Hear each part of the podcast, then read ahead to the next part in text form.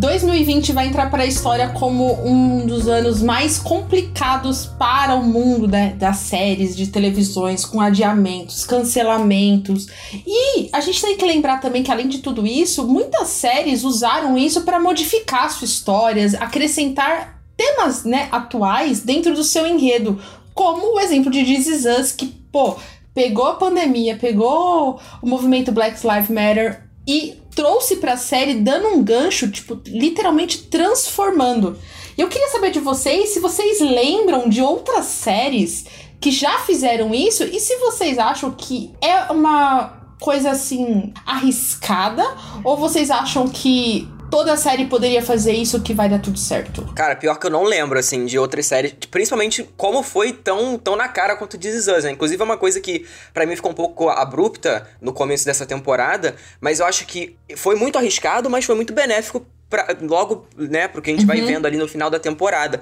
E eu acho que, sim, muitas séries que se passam hoje em dia, né? Claro, tipo o próprio Succession, eu acho que poderia, eu acho que não vai, mas mesmo assim, acho que eles poderiam incrementar isso na narrativa para deixar mais próximo mesmo, né? Porque uhum. eu não sei eu vocês. Eu acho que mas... vai. Eu, eu já acho. imagino as piadas já. Será, já imagino cara? o Logan Roy negacionista, vai ser, vai Nossa, ser incrível. verdade, poderia ser ótimo. Mas assim, não sei vocês, mas para mim, eu sinto uma, uma certa dificuldade de, de, sei lá, me relacionar com essas séries agora que estão saindo e que, pô, a galera tá normal, sabe? Tipo, como se nada tivesse acontecendo, e séries que foram gravadas durante a pandemia e tal, eu sinto uma coisa um pouco esquisita. Eu acho que, principalmente no caso como é This Is Us, de ser uma coisa tão próxima da gente, né? Foi muito benéfico pra série eles terem colocado isso dentro da série. Gente, e série que tá mostrando aglomeração? Eu Exato, não consigo. eu é vejo, é eu, eu, vejo a cena e eu fico assim, gente, mas, mas e o álcool, gente? Cadê as máscaras, o distanciamento, gente? Mas não chega perto, não, não faz isso.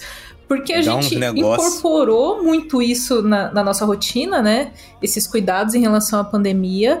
E agora que eu lembro, em relação a agora a pandemia da Covid-19, Grey's Anatomy colocou na trama. Pô, inclusive, sim. a, a Meredith, inclusive, pegou Covid. Pegou eu acho COVID. que ela está em coma de Covid Caraca, até cara. agora e ela tá sonhando com muita gente das gente, temporadas anteriores. É bizarro. É, eles, eles, usaram isso. Na verdade, ela já acordou, né? Ontem. Ela acordou? Não sei. Ela acordou. Porque... eu, sou, eu, amo. Eu acordou, amo Margarida. Que bom. Eu acordei. Eu, eu, sou, eu sou uma fanática por Grey's Anatomy. Os meninos até me zoam aqui.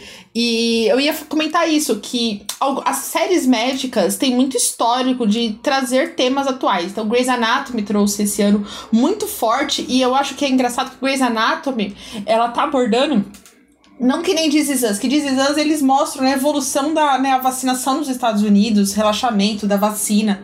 Eles vão comentando isso. Grey's Anatomy tá como se tivesse entre o período de junho e setembro do ano passado. Uhum. Tem esse gap, então eles estão conseguindo abordar. É tipo como se estivesse no Brasil. Ele não passou, nunca passou. Não, não existe segunda onda para quem não passou da não, primeira onda, sou, não é mesmo? É. Exato. É tudo uma grande onda.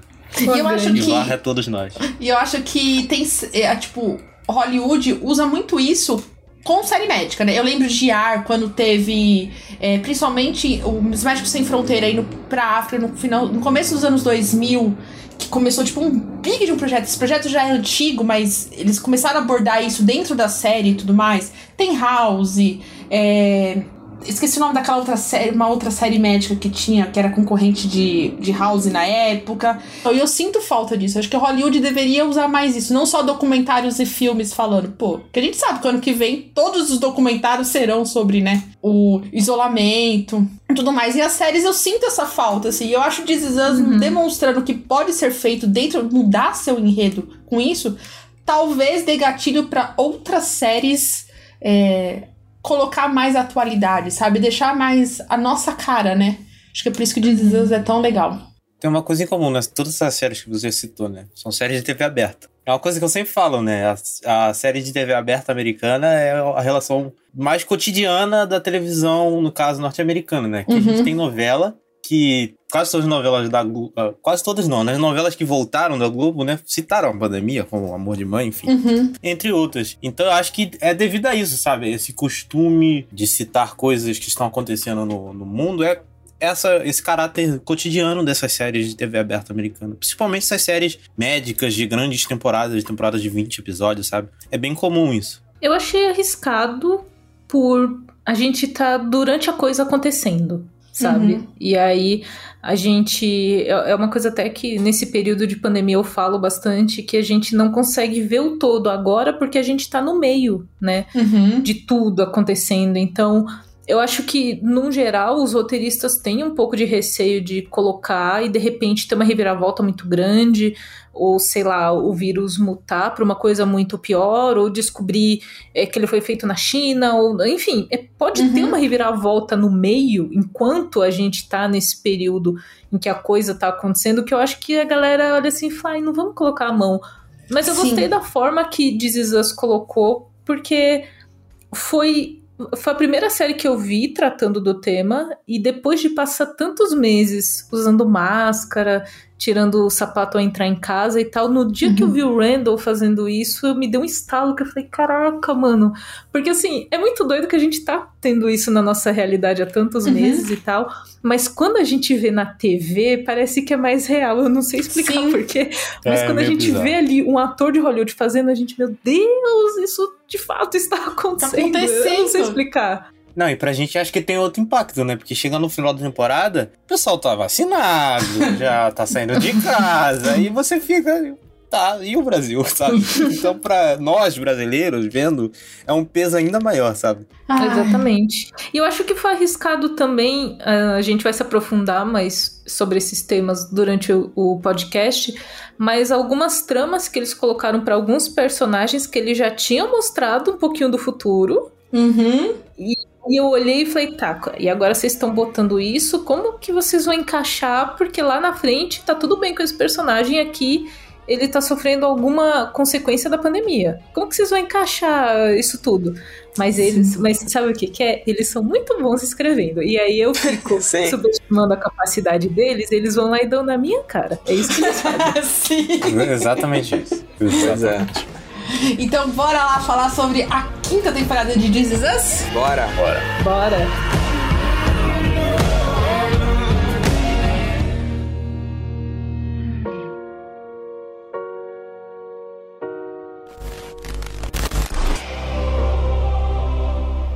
You respect Jesus, but not us! You set the tone, Carter. I do some dirt too, but I ain't never put my gun on nobody who wasn't in the game. A man must have a code. Oh, no doubt. And they said, That's three. Big three. We have to go back. You know, saving people, hunting things, the family business. Oh my God! Okay, it's happening. Everybody stay calm. What's the Everybody procedure, everyone? What's the procedure? Stay calm! I'm Federal Agent Jack Bauer, and today is the longest day of my life. It's gonna be legend. Wait for it. Dairy. Yeah, bitch! Magnets! Oh! Bem-vindos ao Serious Cast, o podcast sobre o mundo da série. Eu sou Tami Espinosa. Eu sou Cid Souza. Eu sou o Thiago Silva. E eu sou a Camila Souza.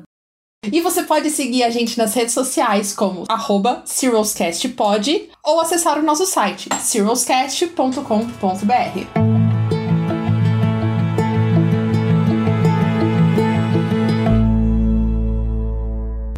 Chegamos na nossa quinta e agora, né, confirmada penúltima temporada de This Is Us. Meu coração não está preparado para se despedir de This Is Us. Saber que esse é o nosso penúltimo episódio. Eu estou muito triste. Eu queria já começar isso. Mas eu queria dizer que a quinta temporada eu tinha muitas. É, reouvindo o nosso episódio, né? Para quem não sabe, a gente fez um episódio na, na segunda temporada, que é o episódio 7 que é o nosso episódio mais ouvido da história do Serious Cast. Tipo, o pessoal do Serious ama, né? O público ama This Is Us, como eu. Queria deixar isso muito claro. Ah, percebeu, você tá e... bem mais animado do que Falcão Soldado de Invernal. Ele tá quase dormindo no programa. e hoje tá quase gritando aí. Dá pra perceber. Aquela série, todo mundo quase dormiu na série. Por que, que a Tami não pode dormir no programa? Exatamente! exatamente! Aquela série. Ai, Jesus. Não, não, Cristo. chega, chega, Tami, chega. Você não precisava lembrar disso. Se você não vamos entrar nesse mérito. Para ouvir reações, volte dois episódios. Você que trouxe esse episódio, Cid. Mas enfim. E a gente falar sobre né, This Is Us, lembrando, esse episódio vai estar tá recheado de spoilers. Então, se porventura você não conhece This Is Us, caiu de paraquedas nesse episódio volta lá no nosso episódio 7 da segunda temporada, onde a gente faz um apanhado das quatro primeiras temporadas, uma parte sem spoiler, dá a gente dá as notas. E a gente queria as teorias para a quinta temporada, que você pode ver que a gente errou quase todas, né? Porque a gente não sabia que eles iam abordar o vírus, praticamente. Então, lembrando, a partir de agora só com spoilers, tá? Antes, a gente sempre faz aqui a ficha técnica. A série se passa lá na NBC nos Estados Unidos e aqui no Brasil ela passa no Star Hits. Se você não reconhece o nome, é a antiga Fox Premium aqui no Brasil. É a versão paga, mas né, você pode. Você sabe onde você pode assistir, né? Torresminho ah, irmão. e tudo mais. Dá o jeito aí. Dá o jeito, no né? No futuro vai ser Star Plus, né? Que vai ter, provavelmente. Uh... Ah, é, né? Eu não é sei ainda, viu? Eu tô achando que a Disney, depois desse anúncio da HBO Max aí, vai ter que mexer as perninhas, viu? Ah, é? Eu ah, acho, eu que, acho que eles vão juntar. Eu acho coisa. que eles, eles vão. Também acho, Camila, eu acho que eles vão juntar, porque a HBO Max chegou com tudo, vai chegar com futebol aqui no Brasil. Isso pô, vai revolucionar o mercado. Netflix que se cuide, viu? Caraca, a Tami também tá toda. Cara, eu nunca vi a Tami tão animada quanto hoje, eu acho. Cara, cara eu tô muito feliz hoje de gravar This Vocês não têm noção. Eu tô, tô, tô muito emocionada, mano. E a série tem o showrunner, o Dan Fogman. E eu já queria contar aqui um spoiler. Vocês sabiam que a Madison é a esposa dele? É? Caralho, não. não. Fofoquinhas. Nossa, tá é fofoquinhas. Ok, ok. ok. Cara, eu fui, eu fui digitar o nome dele no Google pra saber como que falava, né? Aí eu digitei. Aí em vez de eu clicar, tipo, no nome, eu cliquei, sabe, nas fotos, aí tava lá, conjunto. Aí eu olhei a foto e falei, conheço essa mulher de algum lugar. Aí eu cliquei. Aí eu vi que era ela, a minha cabeça explodiu. Eu falei, caraca, mano. Aí eu não sabia. Isso é um plot mais interessante nessa temporada. Porque... Ah, Cid, que maldoso você não, fala é, ué. Aprovamos o nepotismo, aprovamos o nepotismo, tá tudo bem. É. Roteirista de carros 2, enrolado e Bolt o super. Mas nas, nas séries ele é bom, nas séries ele é bom. É, digamos que This Is Us é a melhor obra dele, né? Vamos falar. É. Graças a Deus, né? Ele fez aquele filme A Vida, a vida é Assim, que é meio que um, uma versão de This de filme, assim, que é aceitável, viu? Se vocês quiserem depois assistir, assim, dá pra. Dá pra perder uma hora e meia da sua vida assistindo isso. Cara, se tu tá metendo um aceitável, eu vou passar longe, Porque você falou um aceitável de um jeito, cara. Não, ó. Tem o Antônio Bandeiras, tem o. Carinha que faz o Star Wars lá, o. o meu Deus, aquele é bonito. Oscar Isaac? Isso. Isso. É chama Vida em Si. Pô, é um filmezinho legal, mano. Uma hora e meia. Dá pra perder um tempinho. Dá pra perder um tempinho. Mas eu acho que esse seu legalzinho aí deu uma. Você falou um legalzinho cansado, não falou um legalzinho. Alta astral, sabe? Aí pesa. Ai, meu Deus. Mas enfim. Aí você fala, tá, Assim, ou terminei de assistir This Is Us, quarta temporada, esperando a quinta temporada, né? A gente falou aqui no bloco de abertura que a gente toma o susto, né? De ver que This Us mudou muitos plots para ser atual. Então é uma temporada que foi gravada durante a pandemia. A gente percebe que várias gravações, né? Tipo, é pouca, principalmente nos primeiros episódios, é sempre em duplinhas. Tipo, no máximo sempre quando distante. é sempre distantes, não tem muito contato físico. E aí eu fiquei, cara, como é que diz que é uma série tão. É romance, tem, tipo, tem um beijo, tem toque, tem abraço. Como é que ela vai gravar durante a pandemia de uma forma segura? E a gente tem o, a gravidez da Mandy, né? Tipo, da Mandy Moore, que é a Rebecca, que é no comecinho da das gravações, né? Ela, ela fica grávida, ela anunciou com quatro meses. E eu, cara, como é que Is vai fazer? E eles conseguiram de uma forma sensacional, eu acho. Tipo, dentro, né, de tudo, todo o desafio que foi gravar dentro da pandemia, apesar dos atrasos, apesar do longo hiato, da série ter diminuição nos números de episódios, eu acho que talvez é uma das séries que mais soube aproveitar isso a seu favor. Não sei se vocês lembram de outras séries, tipo, tirando Grey's Anatomy, essas coisas assim, que é uma série médica, é mais fácil adaptar.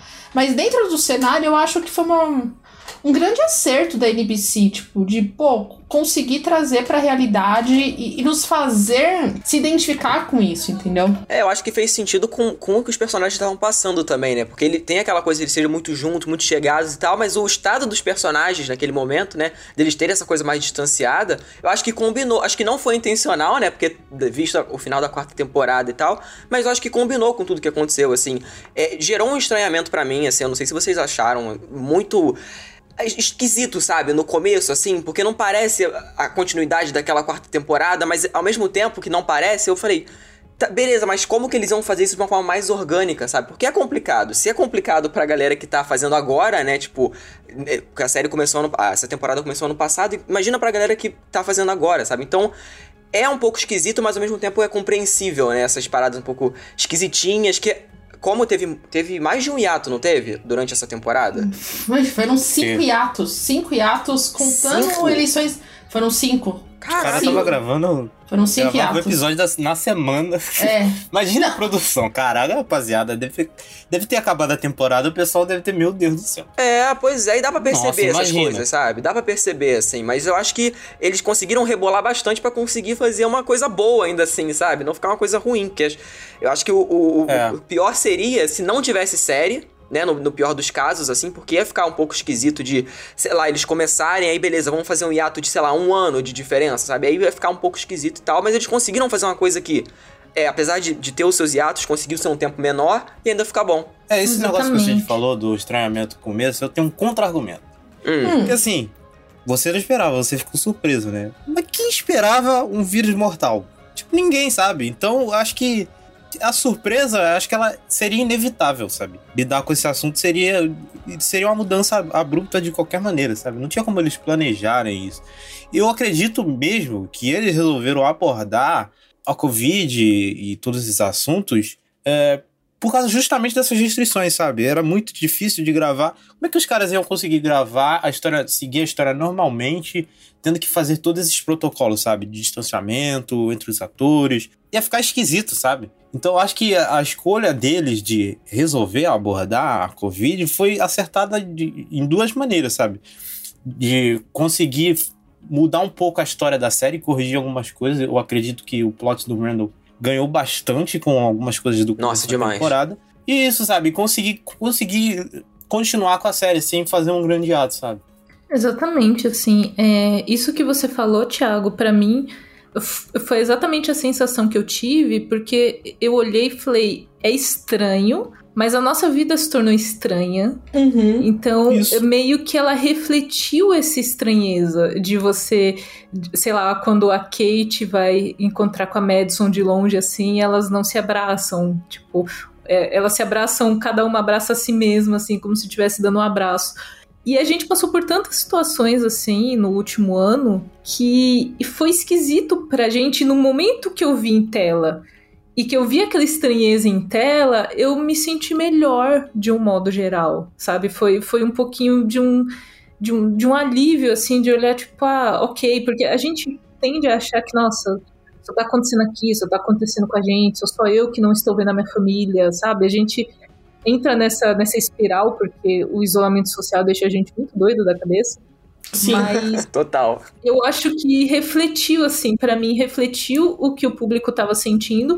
E exatamente isso, Thiago. Acho que refletiu também para os atores, porque a gente viu várias produções, isso continua acontecendo de produções pararem, porque pessoas testam positivo. Essa semana mesmo, o Missão Impossível 7 paralisou de novo, porque teve Sim, um caraca, que de novo. positivo. Sim. de novo. E eu acho que eles próprios vão pro set um pouco receosos. E isso tá em tela. Eu acho que é um até um registro assim, histórico interessante, porque a gente não uhum. faz ideia de como vai ficar o mundo, se a gente vai voltar ao que era, se a gente vai ter uma realidade muito diferente daqui em diante, mas a gente vai ter essa temporada, esse pedaço de temporada de This Is Us mostrando isso, que aí para mim fica um registro, tipo, nossa, naquela Sim. época a gente estava se sentindo dessa forma exatamente Exato. como eles estavam se uhum. sentindo também, sabe? E eu acho que não só isso, do próprio, além do Covid, né, abordar outros temas que não que o, a, o Covid nos trouxe E o movimento, né? É, Vidas Negras importam. Tipo, a forma como eles abordaram, por exemplo, desemprego. Eles abordaram o desemprego de duas formas. Eles abordaram uma gravidez no meio de uma pandemia. E eles cortaram muitos plots, né? A gente teve o, o plot do Miguel por causa da gravidez da Mandy cortado, porque eles iam mostrar o casamento esse ano, eles iam fazer a festa de casamento.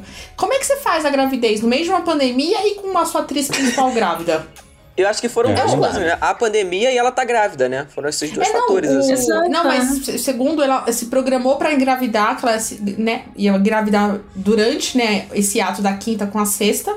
Só que com a gravidez, tipo, ó, eu vou engravidar, avisou os roteiristas e eles mudaram. Eles pegaram esse plot do Miguel, que vai ser o casamento, vai ser, tipo, tudo. E jogaram pra sexta temporada. E, e, e a gente teve que ver, tipo, o próprio Randall. Provavelmente o Stan deve. O, deve ter falado pro roteirista, cara, a gente vai precisar abordar isso dentro da série. Com certeza teve dedo dele.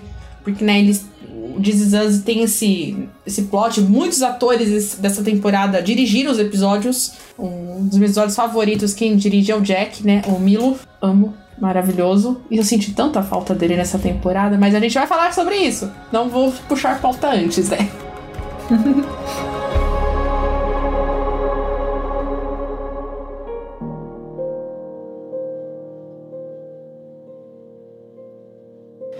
Mas eu queria ver com vocês, antes da gente já ir agora destrinchando essa temporada, vocês sentiram falta de plots nessa temporada que tava lá na quarta temporada? Acho que talvez o Cid vai ser a pessoa que mais sente, porque o Cid fez a maratona, né?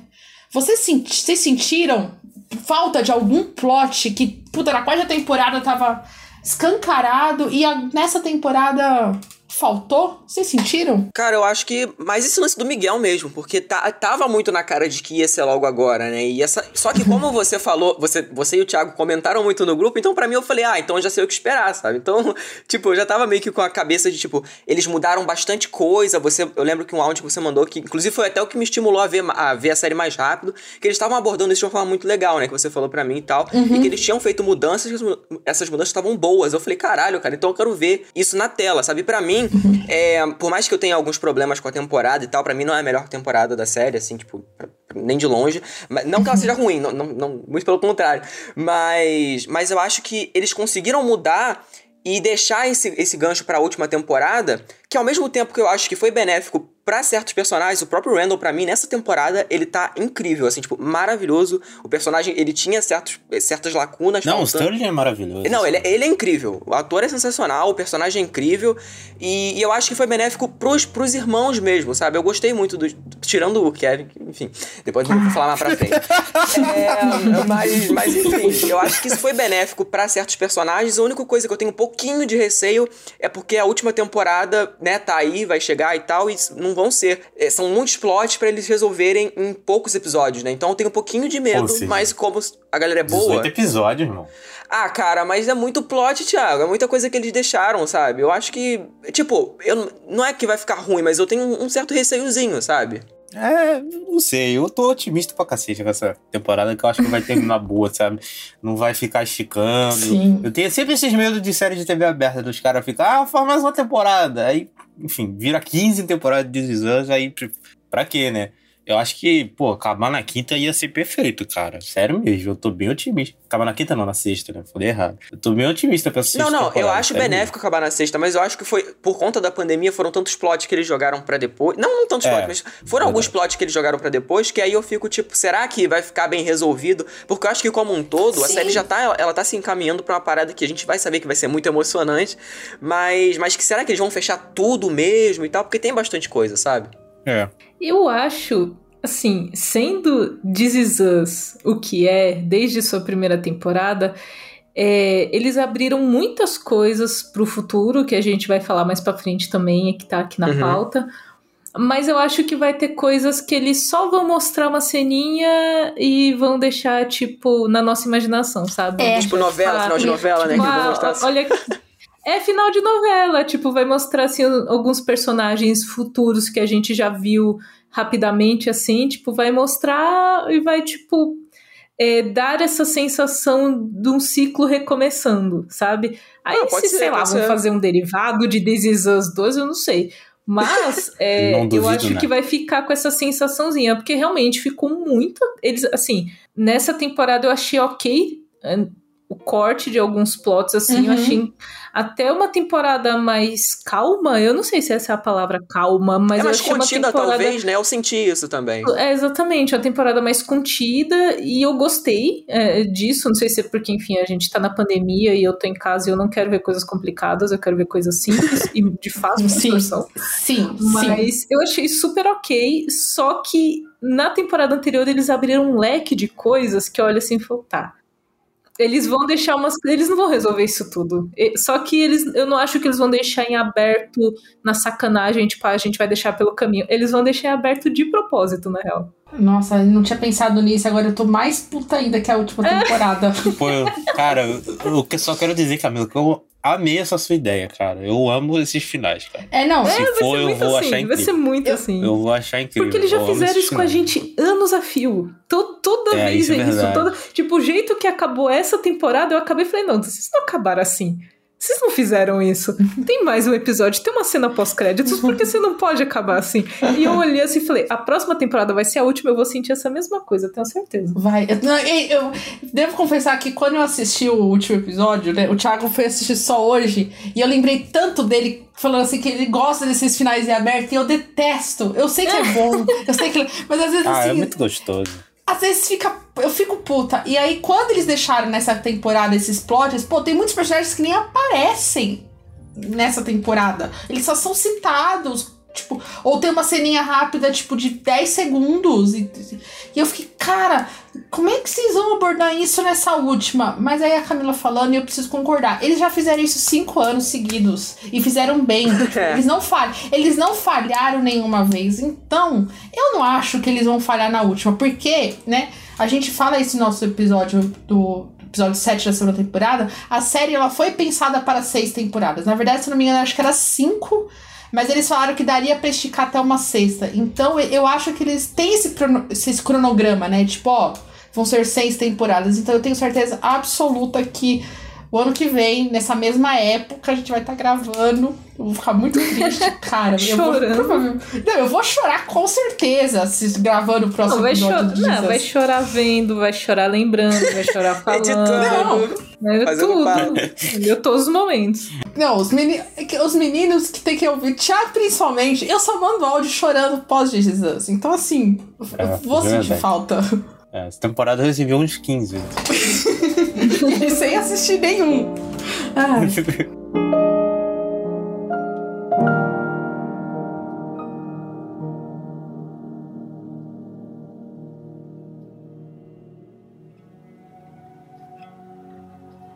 E aí, com gancho que a gente toma na quarta temporada, né? Que a a separação dos irmãos, a gente acha que a temporada vai começar com isso, né? Tipo, ah, os irmãos brigando, um fazendo aniversário na cabana, outro aniversário. Só que a maior surpresa dos primeiros episódios é a mãe do Randall, que é a Laurie. E eu lembro que eu entrei em choque, porque eu nunca imaginei que This Is Us voltaria a este tema desta forma. Eu achava que sim, que o Randall ainda teria esse confronto, né? Principalmente ele indo pra terapia, né? Na quarta temporada, né? Voltando na, na, na terapia que ele já tinha feito. E eu sabia que em algum momento seria abordado isso, mas eu acho que eu nunca imaginei que a série falaria dessa forma e como ela foi bem contada. Eu acho que é o melhor plot da temporada, na minha opinião é a, todo o lance da mãe do Randall. Não só dela estar tá viva, dela já ter morrido, mas eu acho que todos os questionamentos que trouxeram para esses dois personagens, que é o Randall, que meio que se transforma com isso, ele tira aquele peso, né? Aquela cena maravilhosa que ele já ganhou o M por isso. Eu tenho certeza absoluta. tá ganho, dele. tá ganho. Ele, ele, já abriu espaço ali na prateleira. É. Pô, eu acho, Boa, assim. A M-Tape eu acho que é a briga com o irmão. Eu acho que essa é a M-Tape é? do, do, do Sterling. Ah, aquela ali é muito foda. Enfim, tem várias fotos. Ah, tem várias fotos. alguém, desculpa. Não. E, e aí ele traz o questionamento com a Rebeca, apesar de né, ela ter participado pouco, né, da temporada, né? A gente vai entender quando ela anuncia a gravidez, que eu fiquei sentindo falta desse confronto e que só vai acontecer no final. Mas eu acho que é um dos melhores plots e, e eu me apaixonei por essa personagem que eu não vou conhecer mais. Eu me apaixonei pelo marido dela, pela história da criança, sobre a história daquele lugar. E eu quero ver mais sobre isso. Mas aí é aquela coisa, né? Igual o Cid falou. Pô, vai ser uma temporada pouca, então eu acho que a gente vai ficar só nessa base e me traz tristeza. Não sei vocês, eu sou apaixonada por esse plot. Pra mim é o melhor plot de This dessa quinta temporada. Ah, eu acho que não volta mais isso não, assim, tipo, eu acho que, inclusive, a forma como é apresentado, vocês acharam um pouco esquisito, um pouco abrupto, assim, ou não? Como, como a gente descobre eu, esse plot Eu dela? pensei que ia ser uma merda. Eu, eu também. Tombei, eu juro que eu também. A Deus. Tomei, mas quando, cara, não, os caras vão me meter... É. Aí, tipo, quando chega o episódio e mostra a história da aí eu paguei pau, tá ligado?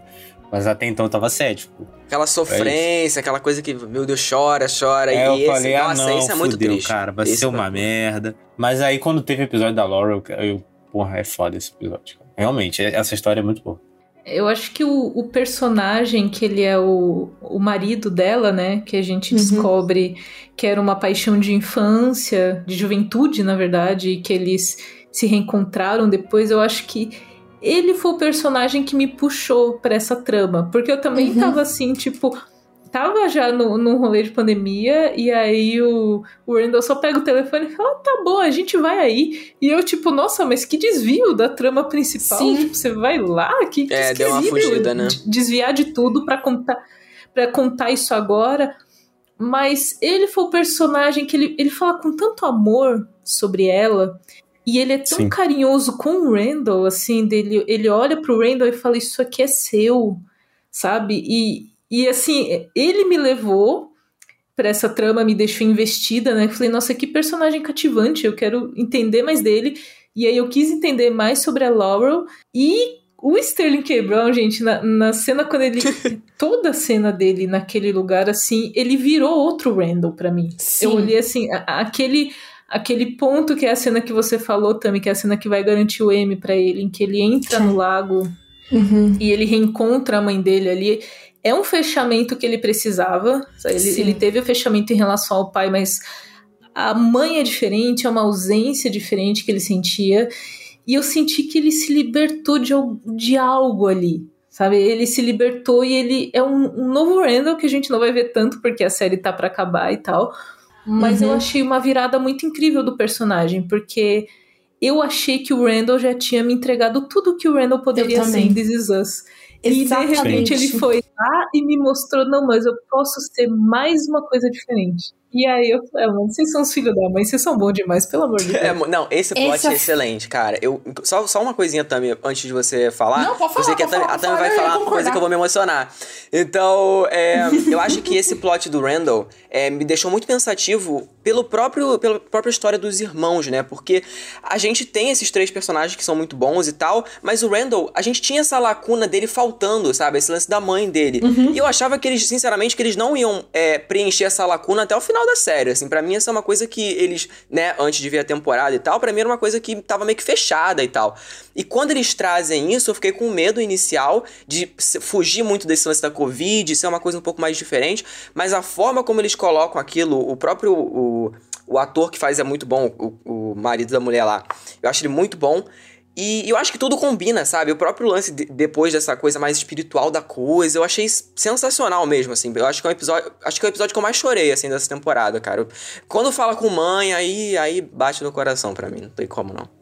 E o homem sabe chorar, né, cara? O homem é. sabe chorar. Ele pode dar a mão pro Matthew bonito, Fox lá né? de chora bonito. Ele e Matthew Fox, eu acho que são os, os chorões mais bonitos da televisão, Sim. cara. Porque, meu Deus do céu.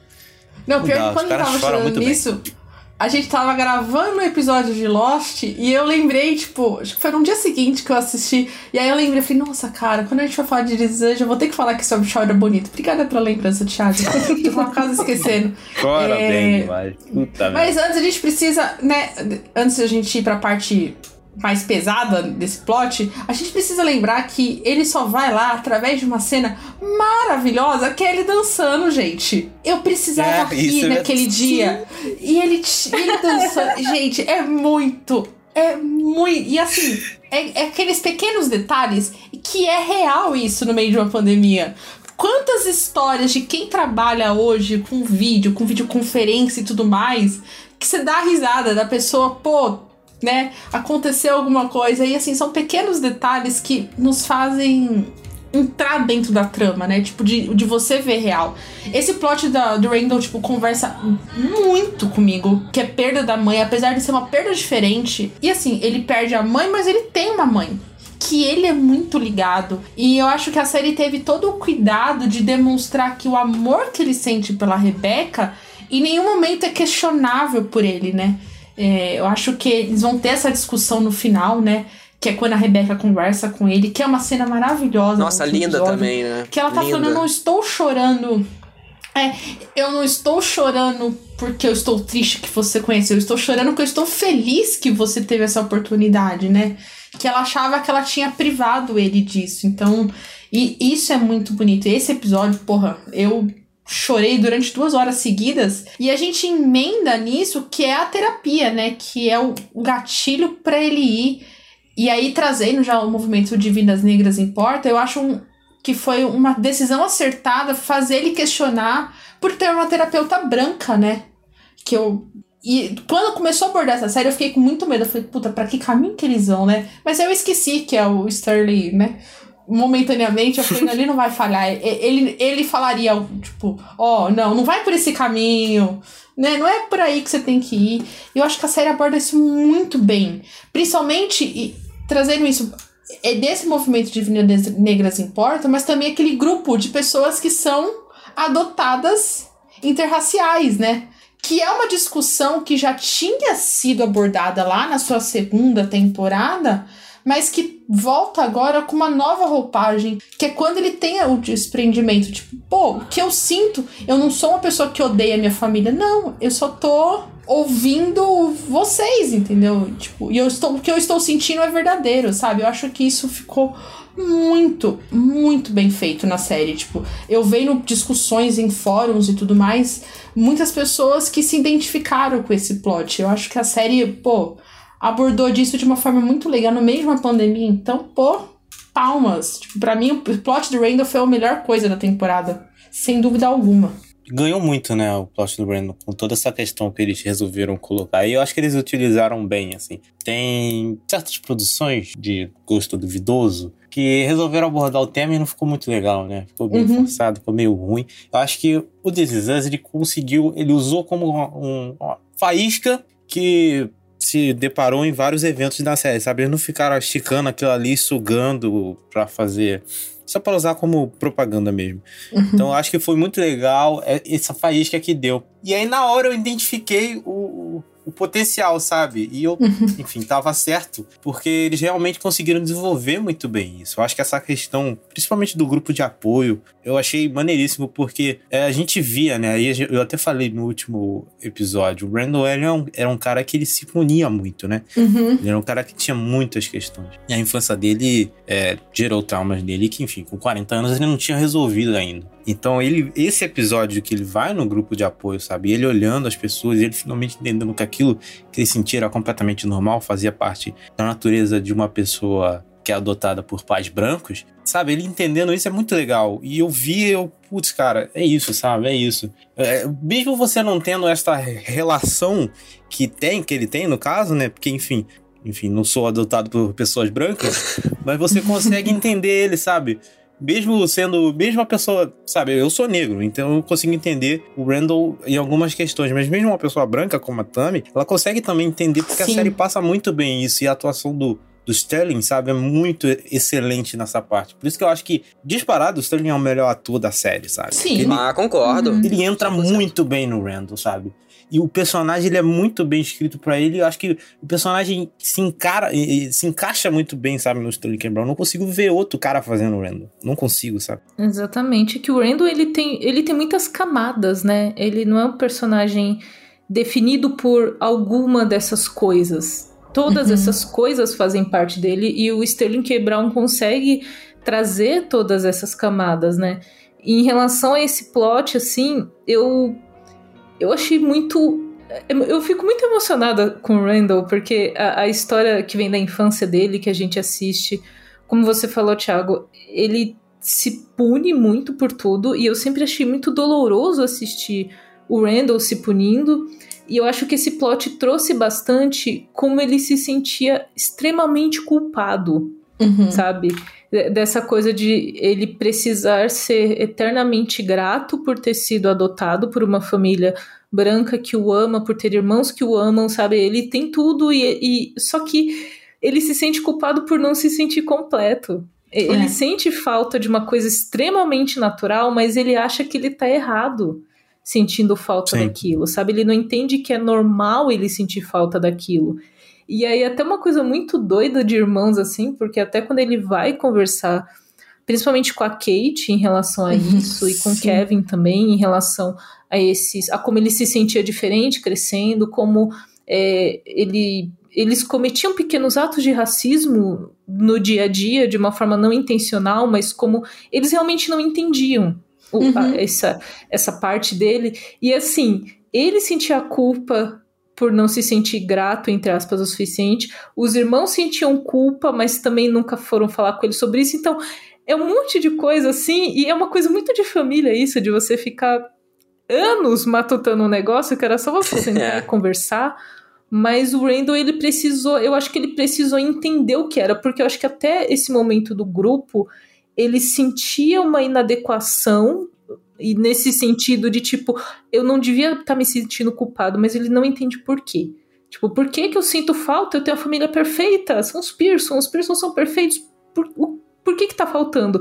Até que ele entende que você vai sentir essa falta e tá tudo bem, sabe? Eu acho que é um momento muito importante para ele. É menos catártico do que a trama da mãe, mas é igualmente importante, na real. Sim. Aquela Sim. cena que ele tá no. Que ele tá imaginando a família, né? Da mente dele. É uma cena tão bonita. Essa cena. Pô, essa.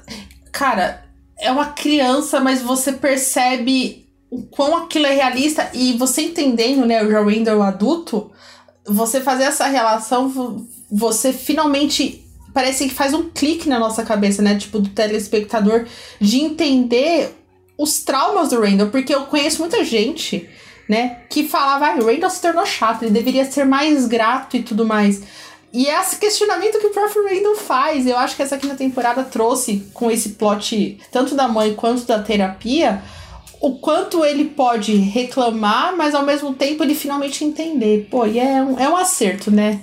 E aí vem a Beth de junto dando todo o apoio para ele, tipo, ó, oh, você tem que voltar pra terapia, você tem que não sei o quê, você tem que fazer o quê. Não, vamos lá atrás da sua mãe, sim, querido. Tipo, sabe, é.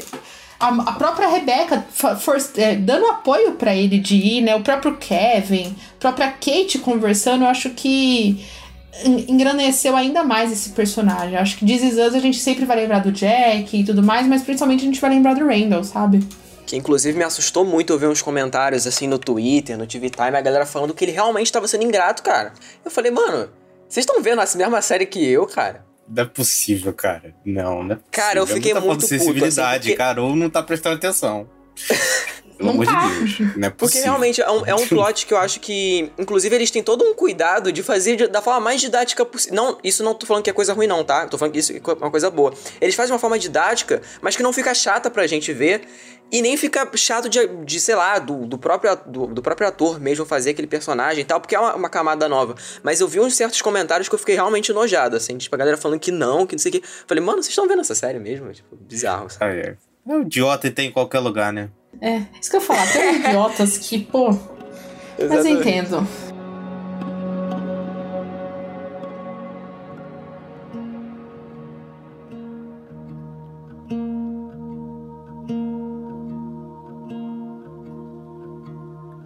Aí a gente vai para outra irmã menos problemática, vamos dizer assim, né? De plots, mas que a gente também tem uma nova camada dela e eu achei que é a mesma sensação que vocês tiveram quando teve da mãe do Randall, eu tive com a Kate, né?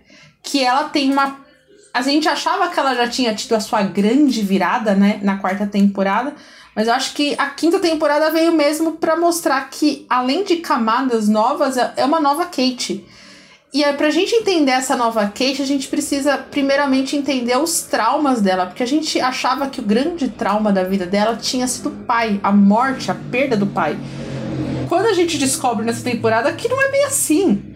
Onde ela passou né, pelo relacionamento abusivo que começa a ser pincelado na quarta, mas a grande surpresa foi ela ter feito um aborto desse relacionamento. E eu acho que a culpa que ela traz, ela nunca ter contado para ninguém isso, ter enfrentado isso sozinha, mostrou que talvez a Kate seja muito mais.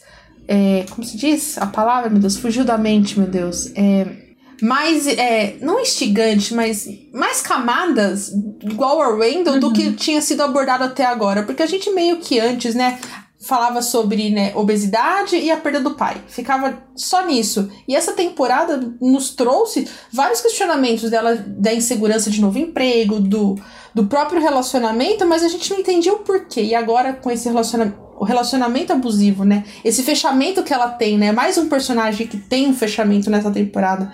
Dela confrontando aquele cara, tipo, mano, era isso que eu achava que eu queria pra minha vida. Um cara que aos 40 anos ainda vende CD e veste os mesmos tipos de roupa. E ela finalmente entender isso e ela contar para alguém sobre o aborto. Eu acho que é uma nova decisão boa da série, assim. Apesar que eu achei que foi muito rápido passado eu gosto, mas com ressalvas, sabe? Queria saber de vocês sobre isso. É, você acha, você acha que foi rápido o quê? A forma como eles apresentaram? Assim, porque eu achei, eu do achei aborto, esse bem legal. Do aborto, sim. Do aborto, sim. Eu acho que não sei se talvez. Foi um episódio tem... só, não foi? Foi, foi um, episódio só. Mas foi um episódio focado nisso, né? Tipo, não, eu entendo o que a Tami quis dizer, assim, mas eu acho que eles poderiam ter feito de forma que, tipo, ah, ela ter contado de forma, sabe, de, sei lá, metade de um episódio. Eu acho que pelo menos eles tiveram a, a não sei, acho que a sensibilidade de colocar um episódio inteiro girando naquilo, sabe? Eu achei isso bacana. Eu acho que eles poderiam ter dado mais foco depois que ela conta e depois que a gente sabe e tal. É, aí realmente. Mas eu gostei muito de que eles né, deram essa camada nova pro personagem, que inclusive para mim é tipo Randall, ela e o Kevin, assim, tipo, em terceiro lugar, mas bem lá atrás, assim, bem, bem atrás. eu acho que eu fiquei muito chocada num primeiro momento, porque é, é muito é uma relação muito agressiva que ela tem com, com aquele rapaz, assim. E foi muito doloroso assistir, porque a gente adora a Kate, então a gente olha assim e fala: Não, Sim, fez nossa. isso com ela, seu filho de uma mãe. Tipo, você fica puto, assim, mas é uma coisa que casou com a, aquela Kate da, da adolescência em relação a todas as inseguranças que ela tinha. Então, sabe aquela frase de uh, as vantagens de ser invisível, né? De, de, a gente aceita o amor que a gente acha merecer. Então ela achava que era aquilo que, era, que ela merecia, sabe? E é uma coisa de tipo. De, de ela ficar naquele contexto e ela achar que era aquilo, assim, até que dá o estalo nela, que ela fala, não, eu, eu, não. Olha o que eu tô passando, sabe? Eu acho que ela também, como Randall, de formas diferentes, eu acho que ela é, também se puniu muito nessa época. E quando veio a parte do aborto, eu fiquei muito assim, tipo, nossa gente, por que, por que isso nunca foi falado? Tipo, nunca foi falado. E aí eu parei assim, falei, mas faz sentido, porque mesmo nos Estados é. Unidos, em que o aborto é legalizado, é um tabu. Assim, as mulheres que passaram por isso, elas não chegam falando. Primeiro, porque é uma coisa dolorosa para elas de um modo geral, porque. Enfim, nunca é uma coisa, uma decisão fácil de você tomar. E segundo, porque as pessoas julgam muito, né? Então, Sim. Muito, eu acho que eu fiquei espantada, mas depois eu entendi, né? Eu, como a série ela é, ela é perspicaz até nisso, né? Até nessas coisas que você olha assim e fala, nossa, eles estão fazendo um retcon, estão mudando algo que nunca tinham citado sobre uma personagem, mas se você parar para pensar nisso no contexto social daquilo, não faz sentido, faz sentido faz ela sentido, ter é. escondido. É. Do Toby, de, de, tipo, de todo mundo, ela tava com vergonha, ela tava com medo, e ela, sabe, eu acho que eu, eu, fiquei, eu fiquei muito sentida, assim, acho que foi o episódio da temporada que eu terminei com o coração na mão, assim, que eu terminei querendo dar um abraço na Kate, porque Sim. ela passou por tudo aquilo sozinha e só até então só ela sabia o quanto aquilo tinha doído nela, sabe? Imagina ficar 20 anos com, a, com isso, né? Vim, ela ficou 20 anos sem contar isso pra ninguém, sabe? Não, ela ficava guardando isso, é. sabe? É, é, esse que é o pior, sabe? E esse a é atriz é dela jovem é sensacional também. É isso que ia eu falar isso agora. É, é a, mim a melhor. É a melhor é a das, Ela é muito adolescentes. boa, cara. Eu fiquei impressionado. Essa adolescente é. Porque a personagem, assim, essa parte, é, Kate, 20 e poucos anos, desgraça pouco é bobagem, né? É, porque, é, é pra Porra, ela, cara, é muito sofrimento, porque ela se pune muito porque na mente dela, ela que tinha causado a morte do pai por causa do cachorro, né? A gente tem que lembrar. E aí tem esse idiota desse namorado, tem a questão do aborto, sabe? É, ela e tinha a questão dos irmãos, por mais que a família não fizesse pressão nela, né? Porque os dois irmãos, enfim, estavam na faculdade, e ela não fazia faculdade, não sei o que, ela namorava com a mãe e tal. Ninguém fazia pressão nela, mas ela se sentia meio que rebaixada, sabe? Dá para você ver isso. Ela tem essas questões em várias conversas com a, com a Rebeca, que, que as duas tiveram uma relação ultra complicada, sabe? Então, eu acho que essa parte aí, essa faixa de idade da Kit é a mais sofrida, cara. Sim. Disparado, assim. Total, também acho. E aí chega, né, essa virada da personagem dela com o, né, o Toby sendo mandado embora durante, né, do... quando eles tentam, né, fazer a adoção, que eu achei que é um plot que a gente começa lá na quarta temporada, né, com eles olhando o celular, que a gente, né, descobre que o Jack tem uma irmã e tudo mais. Só que eu achava que ia demorar um pouquinho mais. E eu fiquei passada deles abordar sobre essa questão, né, de, da adoção é, direcionada, que eles chamam, né? Que eu, eu achei que a todo momento ia dar errado. No final, a mãe não ia mais. E eu achei eu que também. ia casar com a história, sabe? Eu achei que ia casar com a história, sabe? Mas aí tem um episódio, né, que tá todo mundo nascendo e tem, né, o carinha que faz Grey's Anatomy. O episódio que tá todo mundo nascendo. É que é o carinha que o vai pior fazer... que é, né? O episódio do nascimento. É, é o do nascimento, é o novo Big Tree, que nasce nesse dia. E o carinha que tá dentro do carro, né? Que ele tá contando da esposa que tá com Covid. E, pô, aí vai nos relacionando novamente, né? Com a, a atualidade. E eu lembro de assistir esse episódio, fica assim, nossa, gente, ela tá com um emprego novo, ela tá fazendo finalmente algo que ela gosta, que é música, ensinar. Ela sempre foi muito carinhosa com as outras pessoas.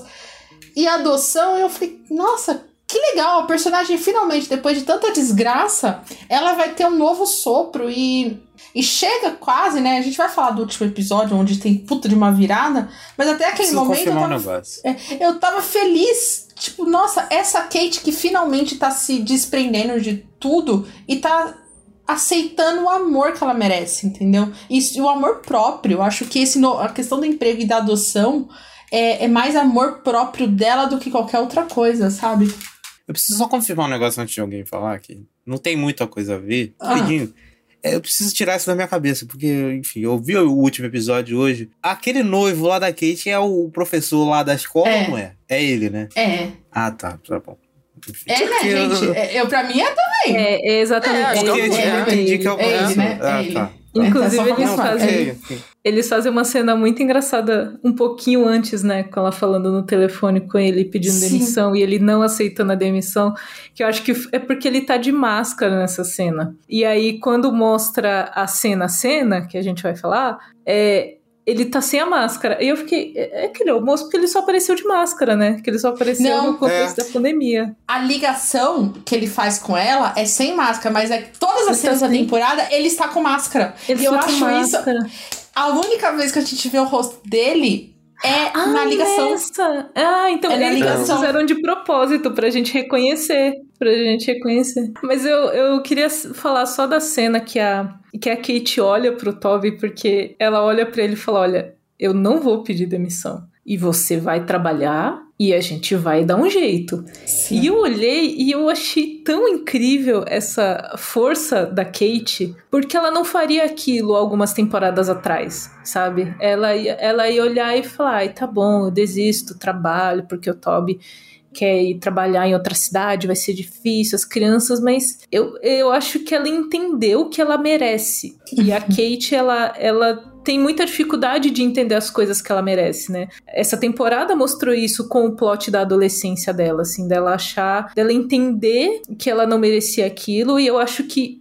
durante o curso da vida ela esqueceu, porque acontece assim, às vezes tem coisa que a gente a gente amadurece e depois a gente só regride desse amadurecimento, né? Nem todo amadurecimento ele é uma coisa assim, tipo, ah, eu aprendi essa lição, eu nunca mais vou fazer isso de novo. Não, sabe, às vezes a gente faz de novo, eu acho que ela fez de novo isso com ela várias vezes, mas revisitar a história para ela, acho que foi o um momento que ela falou, cara, eu tô fazendo de, de uma forma diferente, com alguém diferente, de, com uma outra vida, mas eu tô repetindo essa ação de não valorizar o que eu quero. Isso. E eu achei muito poderoso a Kate olhando pro Toby falando: Ah, eu vou fazer o que eu quero, sim, porque não é comum a Kate fazer isso. Então, quando ela fez, não. Eu, é. eu, eu comemorei igual um gol, assim. Eu levantei e falei, yes, é isso aí, Kate, fala o que você tem que fazer, mano. É isso aí. Não, ela já tem esse confronto. Eu também tive a mesma sensação com a Bela. Quando ela confronta o futuro marido dela, né? Na na cena da escola, né? Que o cara tá, você tá aqui, você não é qualificada e tudo mais. E é quando ela, tipo, conversa com aquela criança que ela fala: olha, na hora que você vai cantar, você tem que sentir. E ela dá um exemplo e ela arrasa e ele fica olhando assim. Eu falei, cara, a Kate de antigamente jamais falaria. Ela ficaria no canto e ela foi lá, enfrentou e eu, pô. É, eu gosto muito da Kate, eu me identifico com muitos plots, né, tipo, de inseguranças e tudo mais. E aí é, é muito gostoso ver uma personagem que só se fode há cinco temporadas finalmente sendo feliz. Porque essa temporada da quinta, apesar desse plot do aborto, ela é uma temporada feliz para ela, né? Ela tá vendo a amiga casar, tá ganhando sobrinhos, teve adoção, o Jack tá numa escola legal, o Toby, apesar de não ter emprego, né, ela volta a trabalhar, Tipo, é uma temporada de vitórias para ela, né? Tipo, de ela enfrentar, de ter finais, assim. Acho que é a temporada que termina com a Kate menos sofrida. E eu, a personagem precisava disso, né? Eu não aguentava mais chorar por causa dela.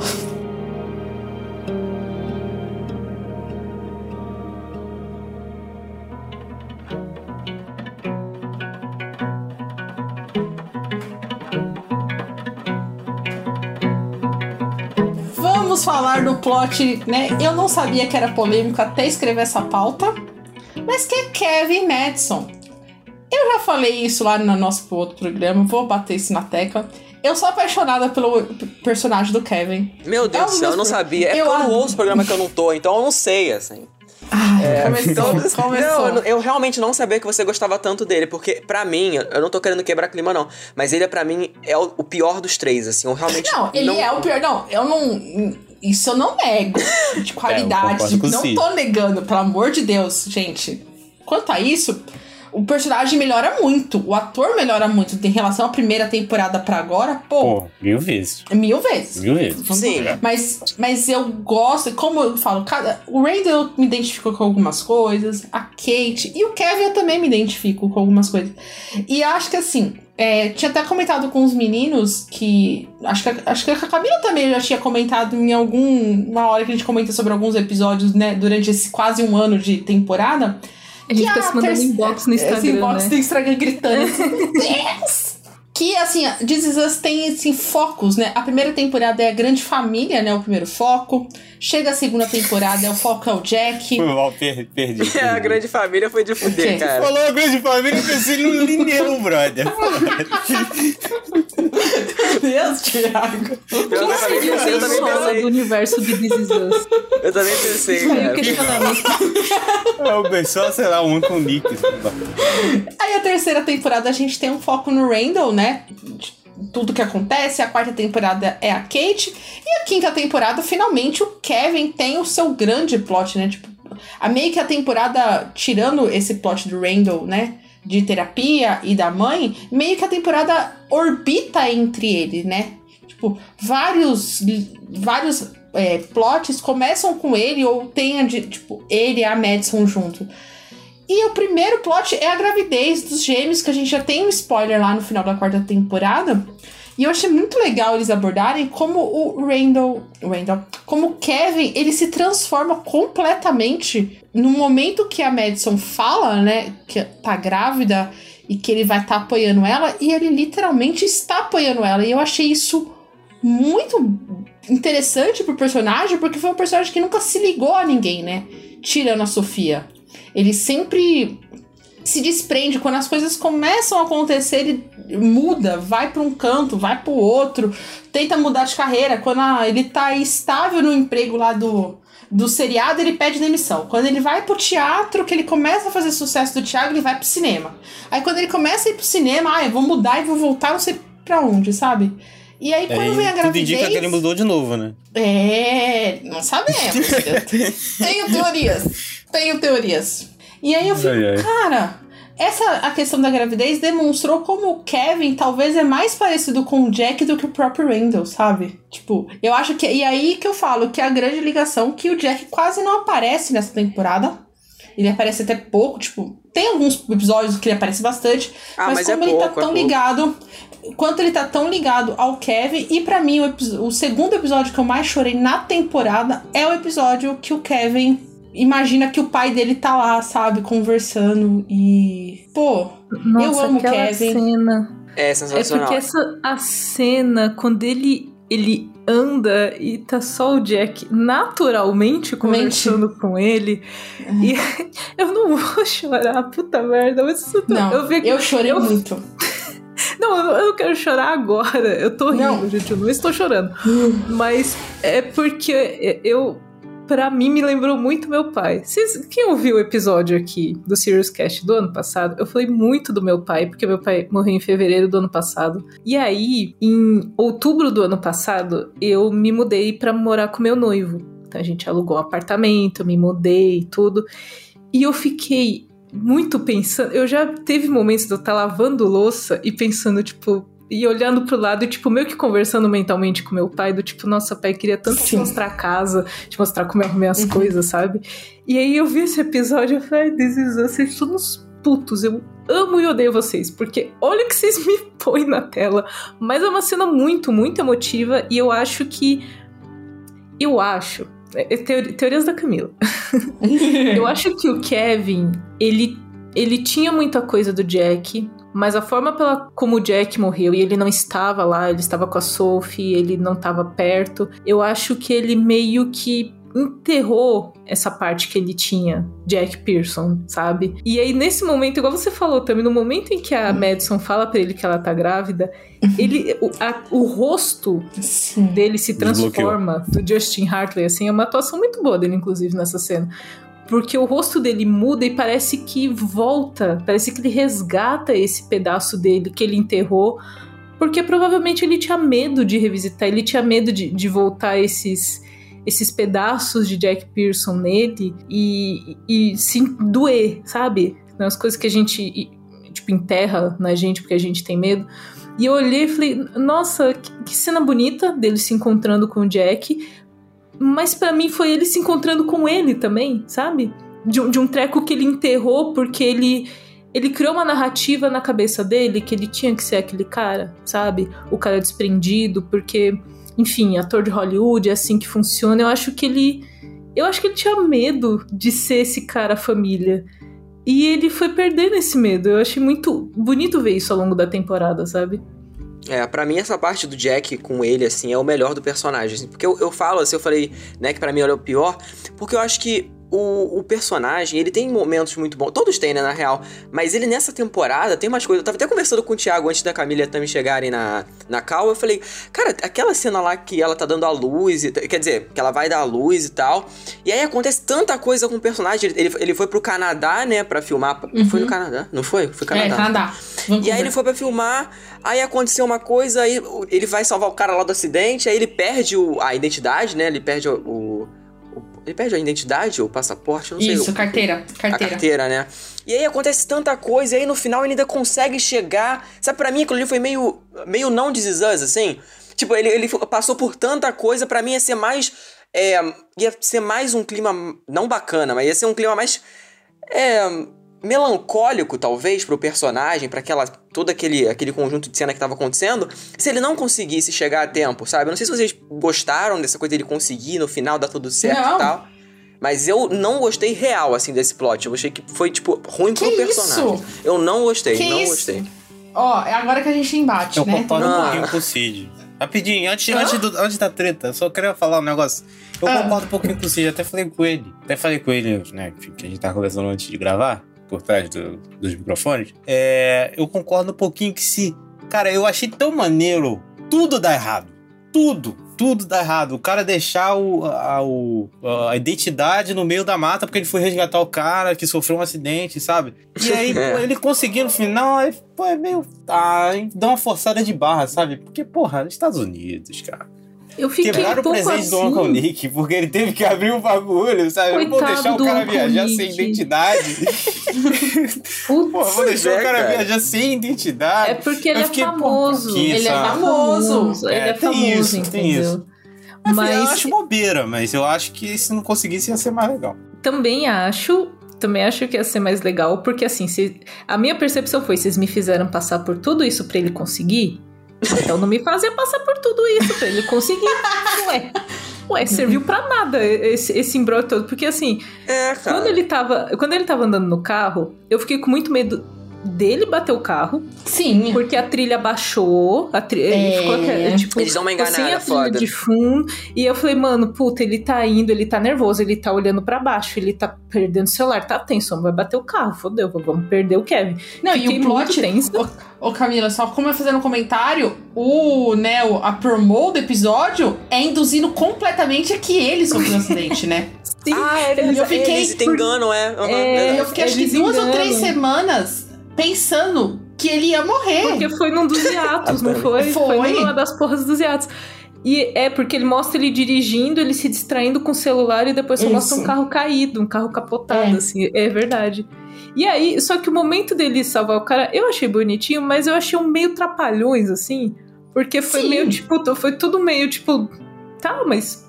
Tudo Ah, naquele isso foi- momento, né? Oportuno. É, foi um negócio assim, sabe, trapalhões que você escorrega e cai uma coisa na sua cabeça e daí tu- Uhum. tudo acontece ao mesmo tempo. Mas eu só não entendi por que eles botaram essa meioca. Eu não entendi esse meio. Eu, eu adoro, tipo, legal que ele chegou e tal, mas por que, que vocês quiseram. Vocês quiseram botar um medo nele? Eu não sei, eu não sei Você se não mesmo que se, pra porra nenhuma.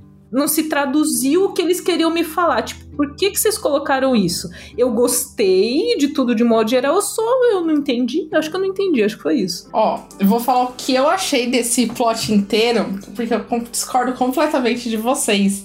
Porque eu achei muito pertinente à história do personagem da série. Por quê? Pri- Gosta, a gente tava falando que ele se modifica com a gravidez. E aí ele finalmente ele se encontra. E a gente começa, né, a ver o passado dele com o Jack, de como ele se espelha, como o Jack ajuda as pessoas, de como ele usa, ele, tipo, o Jack, né, conversa com ele sobre o Vietnã finalmente. Criança, ele fala: Olha, quando eu preciso enfrentar os meus demônios, eu foco numa coisa e vou. Que é o que o Kevin faz até hoje, né? Depois da morte do pai dele, ele foca na atuação e ele fica naquilo. E aí, quando o, né, tipo, tudo acontece, ah, agora eu vou mudar de foco da carreira. Aí, foco da Sofia e tudo mais. Nesse, nesse momento que tem a virada do personagem da Madison falando, não, vai lá filmar e tá tudo bem. E ele finalmente, tipo, ele troca esse foco da gravidez para a filmagem. E aí as coisas começam a dar errado. É a vida testando ele, falando, ó, finalmente você tá se desprendendo como, como ele fez com a família quando o Jack morre, né? Que ele não tá junto. Alguma coisa vai acontecer. E essa angústia ele, dele reviver esse pior momento da vida dele, que é do pai que ele não tá lá, ele tá revivendo que ele não vai estar no parto dos filhos. E assim, a- o lance do carro, né? Dele resgatar, eu concordo com vocês, isso eu não vou negar, é meio trapalhões, mas é uma coisa que o Jack faria. E eu acho que eles fizeram- tentaram fazer esse paralelo. Só que na hora que ele chega no, no aeroporto, que ele fala, a, a sensação que passa é que ele tá tão desesperado que ele nunca usaria a cartada do ah, eu sou famoso. Mas naquele momento ele precisa estar tá lá e acho que é uma frase que o Randall fala pra Madison. Enquanto o, o, né, eles estão conversando, que o, o, o Randall fala. Ele vai estar tá aqui, ele jamais se perdoaria, então ele faria de tudo. E ele fez de tudo. Ele falou, cara, com quem que eu tenho que falar pra estar tá lá?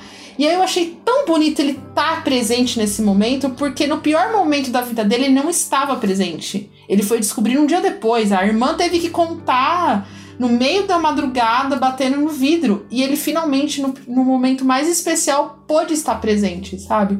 E aí eu gosto disso, porque é o personagem finalmente ganhando alguma coisa da vida por mérito próprio, sabe? E eu achei muito bonitinho, tipo, ele finalmente tá ali, ele vê que o Wendell tava apoiando, sabe? É uma ligação já com a briga dos dois. Que tipo, o mundo pode estar tá acabando, mas os irmãos vão estar tá juntos, sabe? Pô. É, isso é bonito mesmo, isso é bonito. É, eu, eu, eu, eu é, gostei da sua percepção também. Acho que eu mudei um pouco a minha. A minha... É, ela tem uma Kevin. coisa mais otimista, né? É, é, Kevin, gente, eu defendo o Kevin, pô.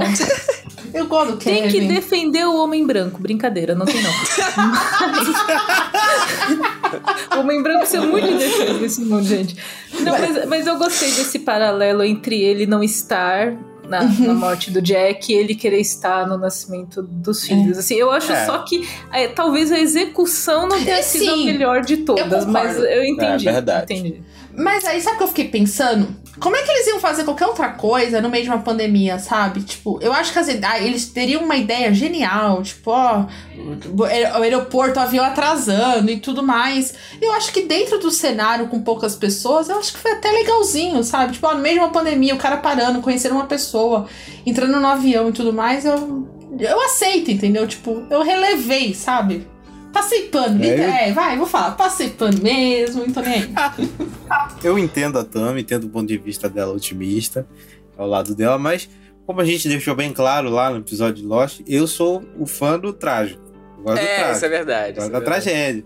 A Tami já é uma lado mais otimista, entendeu? então são estilo de pessoas, assim. Eu entendo seu ponto, mas ainda discordo, assim. Eu acho que se fosse uma tragédia, seria mais gostoso. Divergências. Não é nada demais também. Eu acho que isso não faz grandes diferenças no, no plot do Kevin em geral. Eu acho que é, dos três é o, é o mais fraco, mas mesmo assim ainda é muito bom, sabe? Kevin tem umas questões muito legais. Apesar de achar que ele é meio bocó às vezes, né? Ele super, idealiza, super idealiza o pai, e essa é uma questão real. E aí o próprio fantasminha do Jack fala para ele: para de tentar ser eu, sabe? Sim, é, Seja é você um pouco que ele fica o tempo inteiro pensando nisso.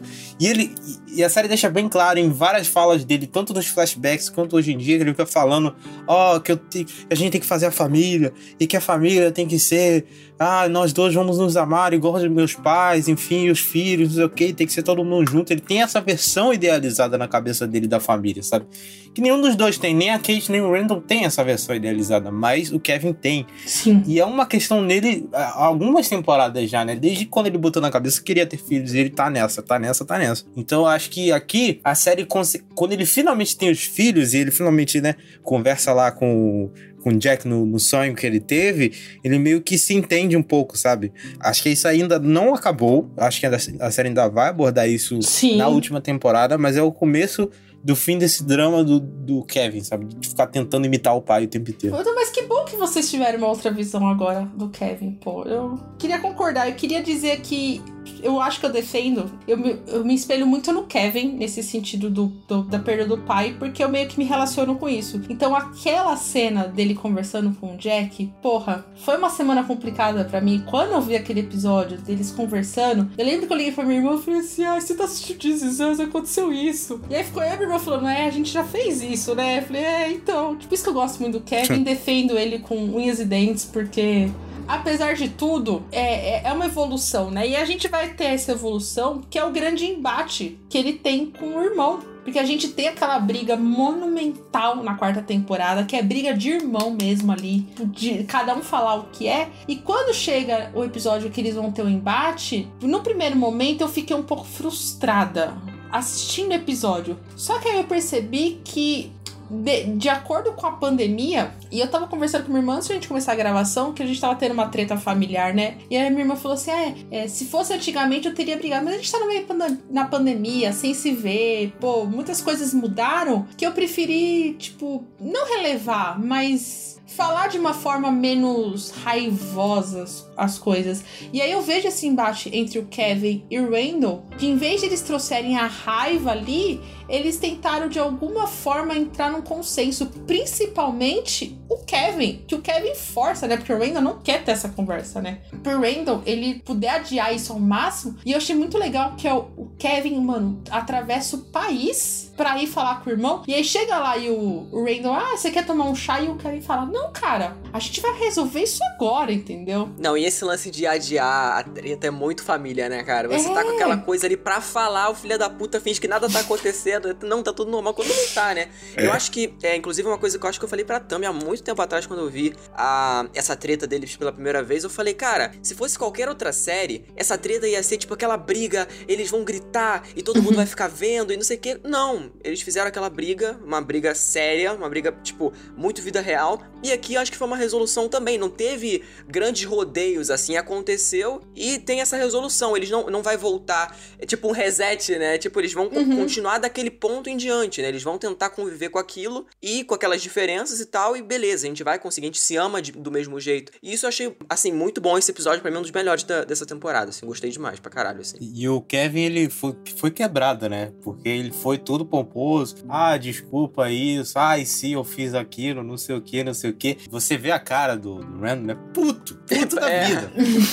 Você olhou pra... O cara, ele tava sério mesmo, você vê porque ele é um cara brincalhão, risonho, tá? Chora, não sei o que, mas ele estava sisudo, olhando pra cara do Kevin falando, porra, tu tá de sacanagem que tu atravessou o país para meter essa pra cima de mim. E aí quando ele começa a falar, sabe, quando eles finalmente se soltam e começam a brigar mesmo e a, a argumentar um ao outro, e aí saem várias questões, né? A Thumb falou, foi, não sei quem foi, se foi a Thumb, que falou lá do Randall, quando ele fica se culpando por ele ser uhum. ingrato, não sei o que, não sei o que, e aí a gente vê ele já resolvido com essa essa questão, entrando uhum. em embate com o Kevin, falando a mesma coisa que ele mesmo sentia, sabe? Sim. E, ele, e eles se, se embatem, sabe? Porra, aquilo ali, cara, entregou muito, sabe? Esse era um episódio que eu esperava muito, porque eles estavam odiando muito essa conversa, e quando aconteceu, para mim, porra, entregou pra cacete. Cara. É, eu também. Principalmente por causa das atuações, sabe? O Stanley Brown tá maravilhoso nessa. É, na cena que eles estão dentro da casa, sabe? Quando eles finalmente falam e tal. Eu Sim, acho que aquela cena sofá, ali, né? incrível, incrível. E tá tudo muito bem encaixado, sabe? A direção tá bem sóbria, não tem muita trilha sonora, que é uma parada que ó, me irrita às vezes em Disney, acho que quando eles botam muito musiquinha pra chorar. Tem umas Nossa, partes que. Isso é chato, porra, isso é chato, isso é chato. Tem umas partes que eu fico, caraca, pra quê? Deixa um silêncio, sabe? Mas é a assinatura da série, gente. É a assinatura da é série. É isso que eu falar. É a assinatura da série, mas sei lá, às vezes acho que é too much, sabe? Acho que eles. Nesse, nesse episódio eles conseguiram dar uma dosada boa. Eu acho que encaixou muito bem. Eu Também não sei, acho. às vezes me irrita. Esse negócio. Do, é, sei que é bobeira, mas às vezes me irrita mesmo. Essa musiquinha que eles colocam o tempo inteiro. É porque a Camila e a Tami gostam de chorar. A gente conseguiu confirmar isso aqui hoje, né? Elas gostam de sofrer. é, isso é verdade. Não, é que eu me entrego. Olha, eu olho pra série e falo: você quer me fazer chorar? Então vamos chorar. Vamos chorar. Você quer me fazer chorar? Eu, fico, eu, tô, eu tô aqui pro que vocês quiserem me entregar, entendeu? Eu vou de peito aberto. Mas. Entendi. O episódio essa... dessa temporada que eu, que eu chorei foi do Uncle Nick, sabe? Foi esse. Nossa, esse é Teve outro, eu não lembro, eu não lembro, eu não lembro. Enfim. Não, e eu falo, eu gosto muito desse episódio, é o um embate. E quem tem briga entre irmãos, mano, eu e minha irmã a gente quebra o pau. Nossa, direto, eu e minha irmã. Tipo, mas aquela discussão de uma olhar pra cara da outra no final assim, tipo, pô, a gente se ama, a gente quebra o pau. Eu não acho que eles finalizaram esse plot ainda da briga dos dois. Eu acho que isso vai ter alguma, não consequência, mas é uma relação que mudou, sabe? E, e tá tudo bem mudar, entendeu? É, também acho. Também acho que não vai voltar a ser como era antes e nem, nem tem como. Exato, isso, isso que eu ia falar assim, a, a, relação entre o Kevin e o Randall, ela é uma relação que, enfim, eles têm a coisa de irmãos e tal, mas ela não foi uma relação bem resolvida, né? Uhum. E até nos flash forwards que a gente tem, eles eles não se bicam muito, sabe? Uhum. Então eu acho que é tudo bem a relação não ser o que ela era, porque não era uma relação talvez saudável exatamente para os dois, sabe? Eu acho que esse momento em que eles colocam tudo em pratos limpos, em que eles deixam claro e a gente tem esse novo Randall, né? Esse Randall que uhum. ele não ele não vai do tipo, ah, não vou falar isso para não magoar o meu irmão. Ele, não, eu vou falar isso aqui porque é o que eu tô sentindo. Uhum. E ele também precisa ouvir o que eu tô sentindo, sabe? É uma relação, não sou só eu que tenho que me podar. Eu também posso falar o que eu tô sentindo. E eu acho que é um novo momento dessa relação e tudo bem. Eu acho que precisa mesmo entre Sim. os dois, porque é, a Kate até faz muita mediação entre esses dois irmãos, mas é. eles são diferentes, eles são muito diferentes, então faz parte de uma evolução, inclusive, e faz parte de um amadurecimento você perceber que, tipo, puta, eu amo essa pessoa, mas eu não gosto do jeito dela. Às Sim. vezes isso acontece, é uma coisa muito doida, tipo, sempre se eu gostar do jeito da pessoa, tipo, eu tenho muito isso com a minha mãe, mãe, eu te amo muito, tá? Não fica magoada comigo, mas se eu mas a personalidade dela, eu falo, nossa, meu Deus. Sabe aquela pessoa que você, que você olha assim e fala, se fosse pra eu escolher uma amizade, eu provavelmente não seria amiga dessa pessoa, porque a personalidade dela é muito difícil, não combina comigo. Mas Te eu entendo. amo, porque tem meu sangue, entendeu? Então não tem como. É muito doido você perceber isso. Não, e falando isso, tipo, me vi muito aqui em casa, tipo, meu pai e minha irmã, tipo, exatamente a mesma relação, mas ao mesmo tempo, né, que a gente fala do amor, a série demonstra isso com pequenos detalhes, né? Do Randall correndo, fazendo atividade física, que é uma relação que quem tem primeiro é o Kevin e o Jack juntos, né? Que a gente vai entender por que, que o Kevin curva do corpo e tudo mais, porque é uma forma dele focar para não surtar, para tratar essa ansiedade, porque a gente só tinha visto ansiedade no lance do Randall, mas a gente descobre que o, o Kevin também tem ansiedade. Eu tinha essas teorias que ele tinha e, e acho muito bonita essa relação de, dos dois irmãos usar, né, atividade física. E quando vem com o Kevin, quando ele vai estudar pro papel, que eles usam os cartões, né, que o Randall explica para ele, né, através do futebol e depois ele leva isso pra atuação. E é um detalhezinho tão pequenininho, mas porra, para mim foi muito bonitinho, sabe? Tipo, olha, a série demonstrando que apesar deles brigarem e tudo mais, olha como eles se amam, tipo, a, eles sempre usar o mesmo método, sabe? Que é também parar de romantizar essa relação entre irmãos, sabe? Isso. Porque a gente romantiza o The Big Tree, porque o The Big Tree ele tem que ser perfeito. E eu acho que não, as relações não são assim. Então tem, tem um valor muito grande da relação do Randall e do Kevin ela não ser perfeita no meio dessa incrível busca por perfeição que é a família Pearson, sabe? Não, e é muito bacana esse lance da desconstrução, né? Porque até eles brincam com isso, né? De ser aquela família perfeita nas primeiras temporadas, e aí agora tudo. Não tudo, né? Mas muita coisa na merda, né? Eu, eu gosto disso também, acho bem, bem foda. Eu adoro quando o, o Toby faz piadas com a família Pearson. Eu acho maravilhoso. eu ia falar é, isso. Não, ele é muito bom. Imagina, assim, não deve ser fácil você ser um agregado da família Pearson, entendeu? Não, não deve. pois é. E falando de agregado, a gente vai falar da nova agregada. Talvez não, a gente não sabe, que é a Madison, né? Que é o não casamento. Porra, eu tinha teorias que eles não iam casar, mas eu nunca imaginei que ia ser ela que ia falar que não ia ter o casamento, mas principalmente porque a gente ia ter um episódio que é focado nela, cara. Dessa relação que ela tem com a mãe, que ela tem com o pai. Sim. Porra, todos os personagens são fodidos dessa série. Puta que pariu. Não, então, inclusive, dela. Eu não, eu não gostava muito da personagem. Eu não achava que ela tinha química com o Kevin, assim, a, questão de atores e tal. Mas quando esse, veio esse, esse episódio dela e deu foco, a gente descobre um pouco do. Pouco não, a gente descobre do passado, a gente vê os motivos e até o lance do, do não casamento, né? Eu passei a gostar da personagem. Falei, é, pô, esse episódio ficou bom, cara. Fiquei, fiquei muito feliz, assim, porque era uma personagem que para mim, pô, não sei, cara, não, não cagava nem, nem cheirava, assim, tipo. Ah, Mas ela é, ela é apresentada para você não gostar dela. É um negócio muito doido, porque ela é apresentada. É, né? Ela é meio assim. Desde o começo, na, junto com a, com a Kate, e tipo, ela é uma menina magra num, num rolê de pessoas gordas. E aí, aí, tipo, ela começa a falar e todo mundo olha pra ela, tipo, ah, olha essa menina, mano, querendo falar que tem problemas. E eles desconstroem a porra dessa cena. Eu acho incrível. Que eles, é, eles dão uma volta para mostrar, tipo, olha só o ponto de vista da Madison como era diferente, né? Sim. Não, e é, e é muito legal que é, a gente falou da Kate de amor próprio, é uma nova personagem que também vai ter o um amor próprio, né? Que ela finalmente, através de um vídeo, pô, pausa para tio Nick gravando os vídeos no iPad do casamento. Cara, esse velho, cara, eu não aguento. Eu não aguento esse velho. Cara. Troféu melhor idoso do ano. Cara, não tem, melhor idoso, cara. Ele é muito bom. Ele é maravilhoso. E é o único personagem, né? A gente vai falar sobre o Tunic daqui a pouco, eu vou, deixo essa informação pro futuro, né?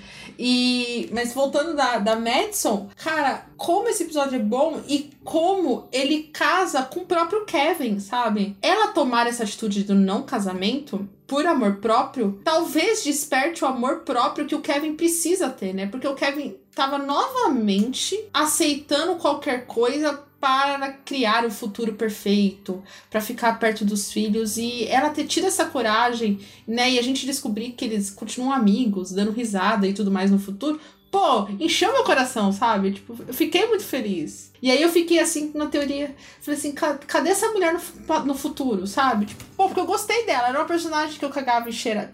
Puta, que bosta que vai virar, vai ter um filho e agora não. ela virou uma personagem legal da série, entendeu? Tipo, é uma excelente adição. Cara, a série tava dando vários indícios de que eles não iam casar. Ah, isso era óbvio. Todo mundo, todo mundo que conversava com, com Kevin sobre o casamento falava que, tipo, ele tava mais apaixonado pela ideia de ter uma família do uhum. que pela mulher em si. E aí a série tá botando e ele ficava se perguntando o tempo inteiro. Era tudo muito estranho, tudo era muito esquisito, sabe? Então, pô, quando não rolou o casamento, eu já esperava. E ainda assim teve um certo choque, mas eu já esperava, sabe? Tanto que a série ela nem mostra isso como uma grande revelação, sabe? Ela só mostra com. É, vai acontecer e aconteceu, sabe? Aconteceu essa coisa. Era aí. inevitável, né? Era inevitável. Era inevitável. É muito engraçado a reação da Rebeca e todo mundo. Todo mundo fica sentado no banquinho, tipo, é, né? Não teve, né? É, é mesmo. Vamos lá comer alguma coisa o banquinho do Tio Nick ainda, né? Porra. É, tipo, eu gostei que tava todo mundo muito bem. Tipo, ah, não, a Madison tá bem, o Kevin tá bem, tá todo mundo bem. A gente só perdeu um dinheiro e um tempo aqui, mas não tem nada de problema, tá todo mundo ótimo. A Kate olhando pro Kevin assim, você quer beber? Ele, não, então tá bom. tudo bem. Se recuperaram rápido, né? Mas acho que é muito legal que, por causa desse não casamento, como eles ficaram mais leves, sabe? E aí eu tô interessada em saber, tipo, o futuro, sabe? Tipo, é uma personagem que, sei lá, depois dessa. De, de um, eu sempre achei que era o Kevin que ia desistir. Então eu falei, ah, não vou querer saber o futuro da personagem, né? Vai ser só a mãe. Mas como ela decidiu querer o amor próprio, depois que a gente conhece essa história, é mais um personagem que eu quero saber o final sabe? E, e eles são tão filhos da mãe que eles botam quem ligando pro Kevin? A Sophie. Ai, ai e ele eles apagando. botam. Ah, e, assim, eu, olhei e falei, ah, mas vocês são muito bota ex ligando essas horas do casamento. Ah! Não, detalhe, né? É, é, spoiler fora. A atriz disse que pediria afastamento da série que ela faz na Netflix para participar da última temporada. Queria dizer isso. Ah, caralho. Qual série ela tá fazendo na Netflix? Ela tá fazendo Virgin, alguma coisa. Ai, ninguém se importa. Daqui ninguém é se importa. É isso que eu ia falar, ninguém se importa. Daqui a pouco vai ser cancelado mesmo. ninguém liga. Pode sair, moça. Vem pra This Vamos encerrar bonito, vamos. Mas, mas, nós temos uma outra personagem do passado. Na verdade, duas personagens, né? Que é a menina do Once Upon a Time, que aparece só em um episódio nessa temporada. Que, né, a gente, a gente não sabe, eles tiveram uma química. Ma... Quem? A menina que era do exército? Isso, do exército. Isso, a loirinha. A loirinha, que agora o tio Nick mudou, né? A gente não sabe. E ela foi confirmada novamente para a próxima temporada. Ela apareceu só um pouquinho nessa. E a gente tem a prima da Beth, né? Que aparece de surpresa lá. E ela, tipo, ah, conheceu uma pessoa. E o grande embate deles era se ele que o Kevin queria ter filhos. Agora ele tem. Não, e ela aparece para dar o um gatilho nele e na audiência. É, né? então assim. Porque o bagulho que ela fala fica, fica na cabeça fica de todo mundo. Dele e nossa. Que eu fiquei. Uhum. Hum, tem caroço nesse angu. Entendeu? Já achei estranho na hora que ela falou aquilo, eu fiquei, porra. E aí que foi o começo da merda, sabe? Aí ele começou a se questionar se ele realmente estava apaixonado ou se ele estava apaixonado pela ideia. E, e, aí, quando tem, né, o, o vídeo, né, e ele tá com aquilo na cabeça, é quando a Madison tem um gatilho. Só queria dizer, Madison, eu te apoio você ter perdido o tanquinho. Porra, o tanquinho, eu, eu entendo. Ela até fala, ah, eu, vou perder o tanquinho e tudo mais. E a gente, um, só um detalhe, a gente precisa falar da despedida de solteiro da Rebeca fazer, pedindo pro cara ficar pelado. Puta, eu ri. Cara, tudo naquela despedida de solteiro é muito, é muito errado e incrível, porque é incrível, mas olha, você fala, como assim o cara é ex da Madison, gente? Tipo, sabe? Que coisa aleatória. É muito vergonha de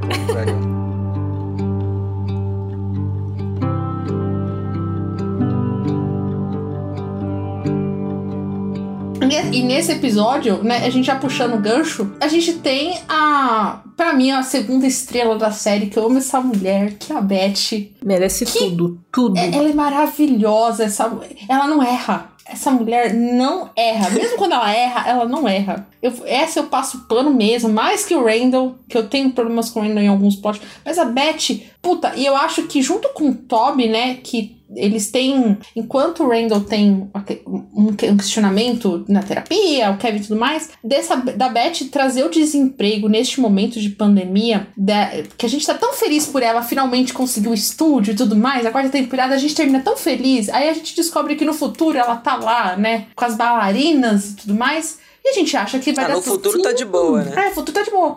Só que esse meio de caminho, pô, ela só se fudeu e em nenhum momento ela perdeu a compostura, em nenhum momento ela perdeu a essência, apesar dela ter ficado, né, meio perdida em alguns momentos.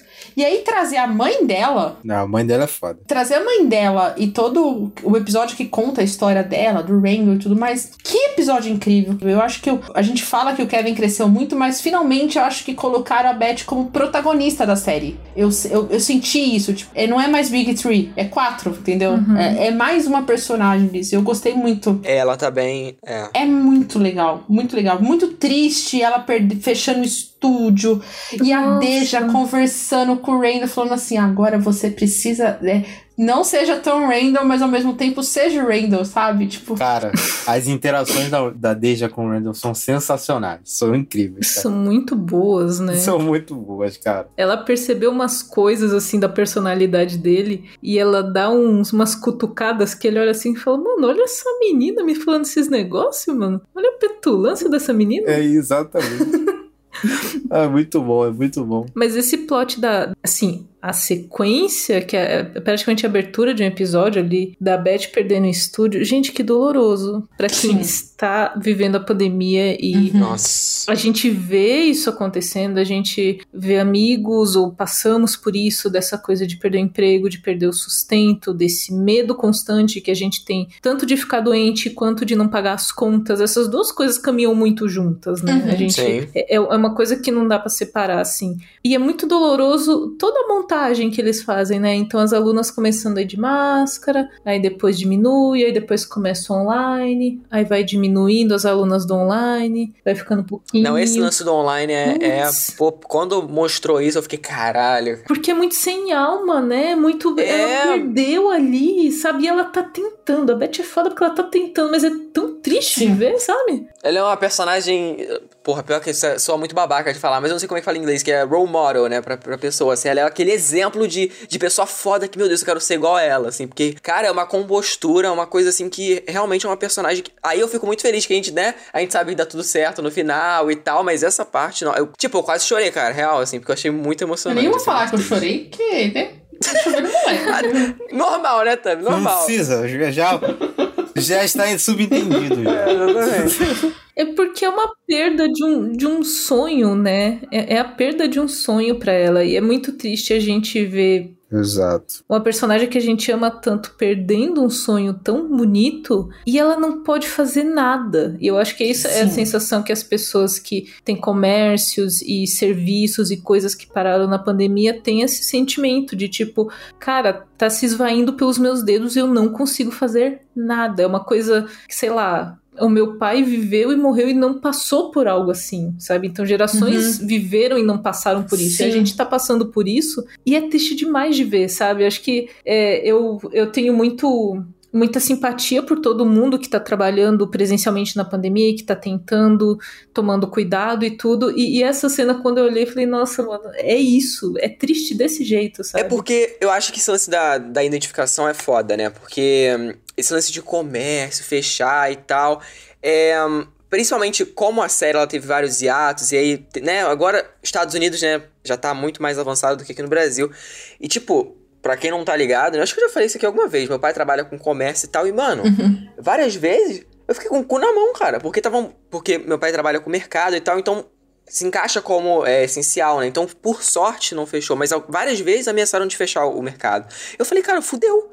Como é, como é que eu vou. Tipo, sabe? Não tem como viver, sabe? Uhum. Eu, eu imagino pessoas que não, que não conseguiram sei lá, sabe, o próprio amigos meus que não tem pais que não conseguiram é, manter o, o, seja o comércio, seja qualquer coisa que tiver, sabe? Sim. E, e isso para mim é o que mais mexeu, assim, sabe? Porque é uma personagem que a gente se, a gente gosta tanto dela, sabe? Ver isso, a gente, como a Camila, a Camila matou a pau quando ela falou, vai meio que a gente não pode fazer nada, né? uhum. né? Não, é, não tá no nosso controle isso. E para mim é, é um dos pontos, assim, que de, de pandemia que eles abordaram de forma mais magistral, assim, para mim. Realmente isso subiu até quando, quando eu tava vendo esse episódio. Tipo, é, eu acho que essa temporada, ela não é minha favorita, mas esses momentos, esses pequenos momentos que eles vão abordando da pandemia e já passou aquele tempo, né? Não foi logo no, na primeira parte, então tiveram os hiatos e tal, e mesmo assim aquela personagem estava passando por esse tipo de situação, acabou que me deixou mais imerso na série, sabe?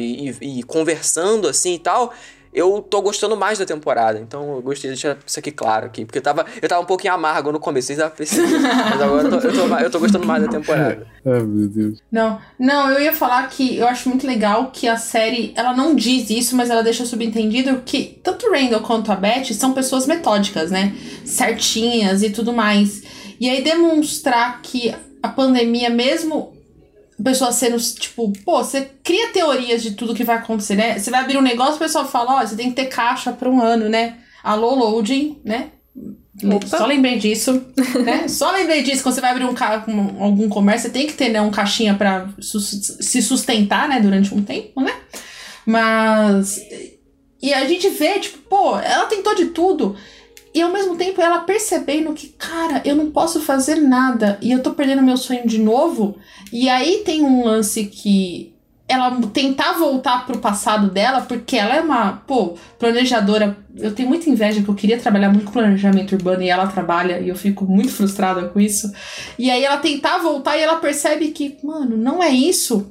E aí ela tem a discussão com a mãe dela sobre esse assunto de emprego, né, que ela se sente mal. Nossa, a mãe dela é ótima. A atriz é foda. E eu fico, cara, por que essa mulher não apareceu antes, entendeu? É, eu queria ela mais, né? Que é mais presente, muito boa. É. Eu acho que é todo um lance, mas aí fechando o sítio para você poder falar, eu acho que tem três momentos especiais da Beth, que é ela tentando fazer a entrevista e não dando certo, porque, né, um monte de gente marca entrevista, né, home office ao mesmo tempo, e aí ela percebe que ela é só mais um. O momento que ela coloca o papelzinho na hora que ela vai fechar o estúdio, que é tempo indeterminado, né? Tipo, não sei quando eu volto. E a cena dela dançando com o Randall, que arremete. Porra, essa cena é foda, cara. Linda. Ai, gente. Nossa. Aí chora. Aí é choro. Uma química é uma química, né? é. né? Não é igual um, um, Cara, não tem. Esse casal, irmão, porra, é o casal, viu? Não é. tem como, tá ligado? Não Muito tem. bom. Eles são, cara, eles são. Eles têm uma química assim que é sensacional. é bizarro, é bizarro mesmo. Excelente mesmo.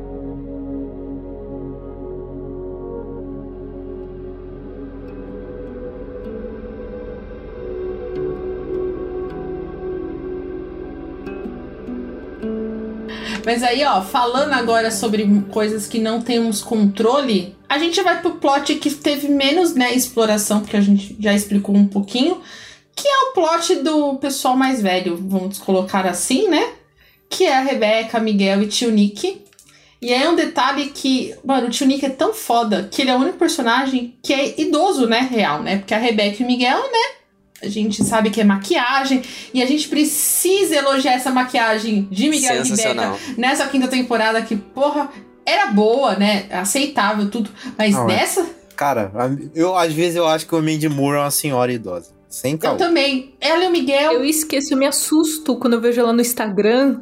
Eu tipo, eita porra, é verdade, é a Rebeca, porque, tipo, parece é, que é outra é, pessoa. Ela não é uma senhora. É, cara. Porra. Eu conversando com o Alexandre, né, que sempre participa aqui do Serials, a gente conversou, eu falei assim, ele comentou assim, ele falou, cara, até a fala deles muda, postura e tudo mais. Pô, que sensacional, tipo, os dois mataram a pau. Mas o tio Nick roubou a temporada, né? A gente, esse homem, talvez quando ele apareceu, quando ele apareceu na série, eu sou apaixonada pelo ator que faz ele jovem.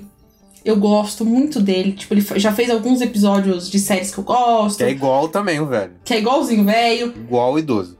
Só que eu gosto mais do feio agora, gente. Ele é maravilhoso, porque você entende esse rabugento dele ser metódico e tudo mais. E aí, quando ele tem o, o entre aspas, o confronto com o Miguel, né? Que eles estão a temporada inteira se debatendo, porque o Nick acha que precisa é, ser o machão, porque ele é o irmão do Jack e tudo mais. E aí, finalmente, quando eles se entendem, né? Tipo, quase no final da temporada, e aí eu fico, cara, que da hora! Que relação da hora! E a doença da Rebeca ter sido meio que modificada, né? Eu, a gente achava que essa temporada seria ela finalmente tendo Alzheimer, né?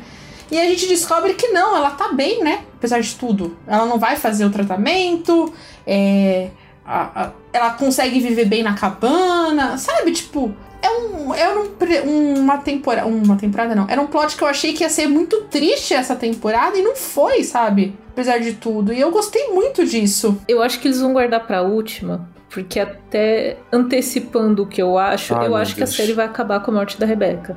Eu, eu também acho, acho. É, assim, é o fecha... eu acho que vai ser uma cena muito linda, muito com a trilha sonora que vocês se incomodam. Vai subir a trilha lá, no, lá em cima, mas eu acho que vai ser. Ah, mas nesse caso eu vou chorar só. Não, vou, não, é, não tem, tem que reclamar, não. Eu acho que vai ser um fechamento de ciclo. Eu acho que vai ser o fechamento dessas duas pessoas, o Jack já morreu, mas da Rebecca morrendo, de tipo, dessas duas pessoas que começaram essa família sabe? É, eu acho que vai terminar, e aí eu, como teve a gravidez da Mandy Moore, eu acho que eles deixaram mais pro, pra última temporada, e eu acho que vai ser um, um pouco mais catártico, assim. Porque dando tudo é. certo, a gente não sabe. Esperamos que a pandemia esteja de boa, que a Mandy Moore consiga filmar de tudo certinho, que ela já esteja tranquilinha, uhum. já tá vacinada e tudo eu acho que eles vão dar muito foco para ela na próxima, assim. Mas, uhum. mas foi esquisito nessa, foi esquisito porque, tipo, ela, a gente tava assim, porque era, tipo, Rebeca, Rebeca, Rebeca tratamento e os, os filhos treta por causa do tratamento da mãe. Uhum. Ela chega e fala, não, tô tomando remédio, tá tudo bem. Aí você fala, tá uhum. bom, então, então, tá bom, então era, nossa, mais fácil do que eu imaginava. Mas eu acho que foi por outros motivos, né, por motivos de bastidores, mas meio que vai aglutinar um, um, grande grande trama da Rebeca no final. E aí vai ser assim. Vai, eu só tô imaginando que essa temporada final vai ser paulada atrás de paulada. Vai ser, o meu emocional vai ser surrado por This Is Us ano que vem, eu tenho certeza. Ai, meu Deus. E um detalhe, né? Já foi, foi anunciado que a série só volta em 2022 e ela vai voltar sem ato nenhum, os 18 episódios seguidos. Então Aleluia. a gente vai ter. A gente não decide, eu queria fôlego. Porque como eu vou. 18 não vai semanas, 18 de, semanas de sofrimento. Não vai ter Ah, cara, mas ato é uma coisa que me deixa muito ansioso. Sabe o que a gente tem que torcer não, é o brasileiro tá vacinado pra gente conseguir beber no bar, afogar as mágoas de decisões, porque só vai ser pancada.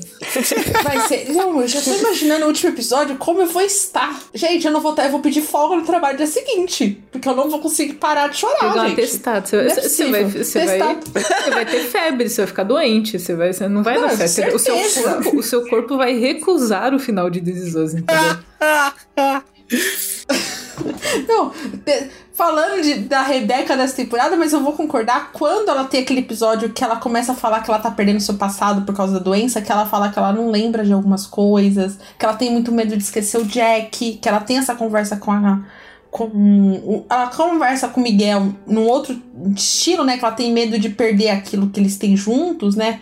E o Miguel finalmente fala pra ela que tá com medo e tudo mais. E ela tem, se eu não me engano, eu acho que é com a Kate, se eu não me engano, que ela tem a conversa que ela tá esquecendo o Jack que ela tem medo de esquecer o Jack. E aí eles fazem a relação dela penteando o cabelo, sabe? Porra, é, é um negocinho pequenininho que eles plantaram já nessa temporada que é uma preparação imensa pro futuro, entendeu? Uhum. E eu uhum. acho e, e, o mais legal disso que eles colocaram o Miguel dentro disso, porque finalmente o Miguel tem um plot, porque o personagem é muito bom. Eu achava que ele era só um Sim. cara avulso, mas porra, nas últimas duas temporadas, né, ter três se duvidar, como ele tá bem e como eu quero ver esse personagem, como eu quero saber como eles ficaram juntos. E, e eu acho legal que eu, a discussão que ele tem com o Nick, que né, que eles estão brigando, e aí o Nick acha que precisa, o Miguel fala: Cara, eu entendo meu papel nessa família, eu não quero ser o Jack. Eu nunca quis ser o Jack. Porque o Miguel também sente falta do Jack. Eu acho que é por isso que ele e a Rebeca são tão felizes. E demonstrar que a Rebeca ama ele, né? Tipo, a Rebeca ama o Jack e vai sempre amar o Jack e o Miguel sabe disso, mas como o amor deles é diferente, tipo, é um amor carnal, mas é um amor, tipo, mais suave, né? Não é aquela explosão. É uma admiração. Isso, é, admiração. Boa, Camila, puta, isso. Eu acho muito é. legal isso, tipo, como a série nessa temporada, apesar de ter tido um foco menor, como ela soube abordar isso dentro do cenário, sabe? Pô, eu fiquei muito feliz. E que é um assunto delicado até do próprio, né, do público aceitar isso, né? Isso. E, e, eles fazem, porque o personagem é muito bom. Então, tipo, pra mim, assim, beleza. A gente entende que é uma, um tipo de relacionamento diferente que, e que isso acontece mesmo, né? Isso é vida real pra caralho, né? Então eu adoro o personagem também. E assim a gente se desprendendo de Jack, né? Que eles já tinham avisado a gente. Exato. E a gente não acreditou E, a, e, eles tiraram o Jack nessa temporada, praticamente, né? É, assim, sobre o Miguel, eu acho que. É, é, é, muito doido porque o amor da Rebecca e do Jack é um amor muito intenso, né? O amor, assim, é um, é um encontro de, de almas ali, mas é, é, tem uma intensidade. Eu acho que é muito isso que você falou, Tami. O amor dela com com Miguel é um amor mais sereno, mais calmo. Uhum. E eu acho que ela se apaixona porque era exatamente isso que ela precisava naquele momento. Sabe? Ela já tinha tido o, o amor arrebatador, sabe? Ela não ela não queria viver isso de novo. Ela queria viver algo diferente, uma coisa mais acolhedora, um amor, um amor mais acolhedor, sabe? E aí tem uma coisa muito doida. Eu, eu sempre trago histórias pessoais, gente. Eu, eu sou essa pessoa, desculpa. Mas como eu falei, o meu pai morreu em fevereiro do ano passado, isso quer dizer que faz mais de um ano. E minha mãe, ela está. Ela é uma idosa que já tomou a primeira dose da vacina, mas não tomou a segunda, viu, mãe? Não vai ficar saindo por aí. é... E aí, assim, já faz mais de um ano e ela começou a se interessar por alguém. E é um momento muito doido quando você é filho. Sim, eu te entendo. É, eu te entendo. É um momento muito doido, mas eu me peguei muito assim, tipo, contexto da pandemia torna tudo mais, muito mais difícil, mas eu saí de casa, então ela ela tá vivendo sozinha e aí eu falei, pô, não tenho nada para falar, né? Ela tem que ficar com alguém, tá? Tipo, eu, eu não estou mais em casa, essa, não, essa decisão não é minha, sabe? E só que é muito doido ver como é diferente. Eu acho que eu me peguei assim em alguns uhum. momentos em que eu vi ela com, com essa pessoa porque ela ficou. Ela morreu de vergonha de me contar, porque idoso tem vergonha de contar sobre namoro, é muito engraçado.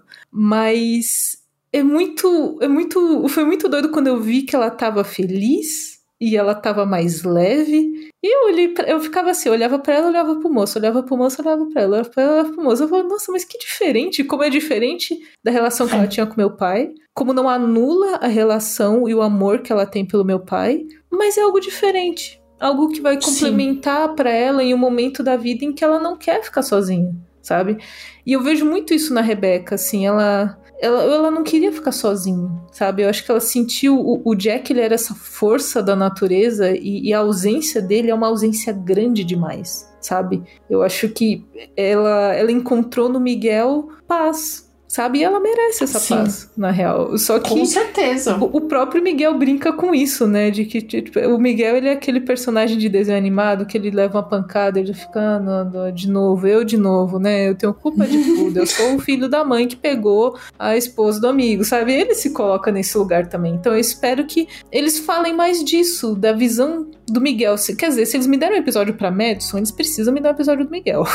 É. ah, não, confir... Ó, isso já tá confirmado. Já foi confirmado. Teremos dois episódios focados: o casamento da Rebeca com o Miguel e um episódio do Miguel. Porque o Miguel tem uma outra família, né? A gente esquece disso. Ele tem dois filhos. Acho que é dois, se eu não me engano. Tem, a família Sim. que odeia ele, diga-se de passagem. Porra, tem todo um plot, mas Camila, te entendo perfeitamente. É, diferentemente de você, eu estou morando com as pessoas, né? Ah, do sim. meu pai. E, uhum. e, é muito estranho, mas ao mesmo tempo é muito feliz, né? Porque a gente precisa. A gente, a gente fica feliz. Tipo, é uhum. É estranho, mas ao mesmo tempo fica feliz. É, é muito uhum. louco isso. É muito doido, e... Assim. Eu reagi dessa forma, o meu irmão teve a melhor reação. Porque meu irmão mais velho, ele teve a melhor reação que foi tipo, acho ótimo, mas eu não quero conhecer. Daí ela falou, ela falou tá Mas... bom, então. Porque eu falei, ah, não, por mim tudo bem, tá tudo bem, só se cuida, pandemia, faz um PCRzinho tal. Mas é, o meu irmão falou, eu acho é. ótimo, mãe, acho incrível, faça mesmo, mas não quero. Porque cada um absorve de uma forma, né? Cada um encara de uma forma isso, né? Mas sim, eu te entendo, eu demorei cara. bastante também, viu? Eu, eu, fiz a mesma, eu fiz a mesma coisa. Eu fiz a mesma coisa da primeira vez, então. não vou negar, não. Eu fiquei olhando assim, tipo. Hum. É, obrigada. Ah, quer sua amiga? Não, obrigada. Ah, passa o celular? Não, obrigada.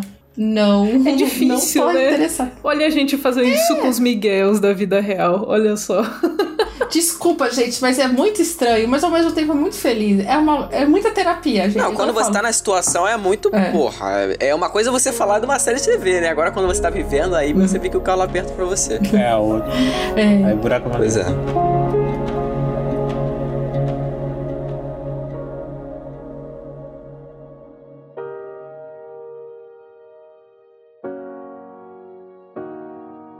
Mas agora, a gente precisa andar no, um pouquinho, nós vamos pro futuro. Vamos falar finalmente desse surto coletivo que foi o último episódio, que é, foi esse último minuto e vinte, praticamente. Eu já vi 15 vezes esse vídeo, eu ainda tô chocada. Que é cinco anos depois, né, do, da cena do não casamento de Kevin, tem a cena do Kevin todo bonitinho, que a gente acha no primeiro momento, que tem, o episódio começa, dele falando do casamento, mas na verdade ele tá sendo padrinho. E aí, a trilha sonora, né, que, pô, eu adoro aquela música, eu sou apaixonada por aquela música. Essa música é foda mesmo.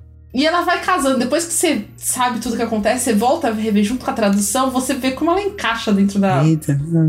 igual a Camila, o pessoal reclama da música, né? Pô, as musiquinhas de Jesus é muito boa.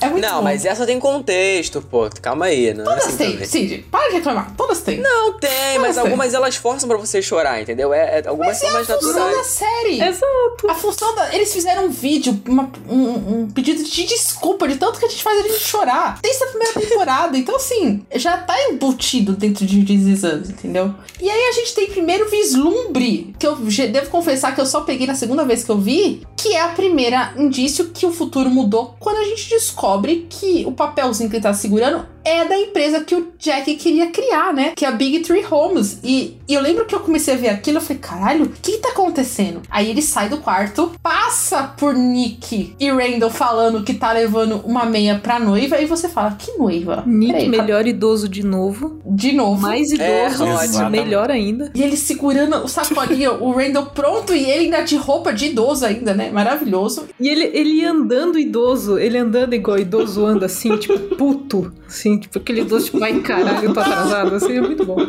E aí ele passa sentido oposto, viu, senhor Thiago? Thiago, viu? Queria dizer isso. Ah, ela vem, ela Sentido teoria da oposto. E aí ele entra num quarto com a Madison linda, Beth maravilhosa, né? Porque ela nunca erra. E aí foca na mão de Kevin, ele já está de aliança, mas a Madison não está de aliança. E aí a gente tem. Caralho, como é que tu sabe isso? Porque eu dei zoom, eu falei que eu vi 15 vezes. A filha da puta viu 15 vezes. Se a pessoa viu 15 vezes, ela tem que saber de tudo, assim. Não tem como deixar passar nada. Realmente. Ela sabe até a formiga que tinha no set. Eu, eu li É, o texto. exatamente. O pessoal da produção faz os episódios para pessoas como a É, Cami, exatamente. entendeu? Eles botam tudo Exatamente. lá pra pessoa que é que vai lá, vai ver 15 vezes, vai dar zoom, vai ler teoria, vai no Reddit. Imagina o Reddit de This Us, gente. Deve ser incrível. É igual aquele episódio do, do, do Negan do The Walking Dead, né? Que quem matou, quem morreu, que não sei o que. É a mesma coisa. É, nossa, detalhe, meu pai está assistindo The Walking Dead nesse exato momento e ele acabou de ver o episódio Caralho, do. The Walking Dead ainda existe. Ainda Ele tá existe. assistindo E agora. tem gente que gosta. Arthur Eloy, eu te odeio. Meu Deus, gostar de The Walking Dead é sacanagem. Meu Deus.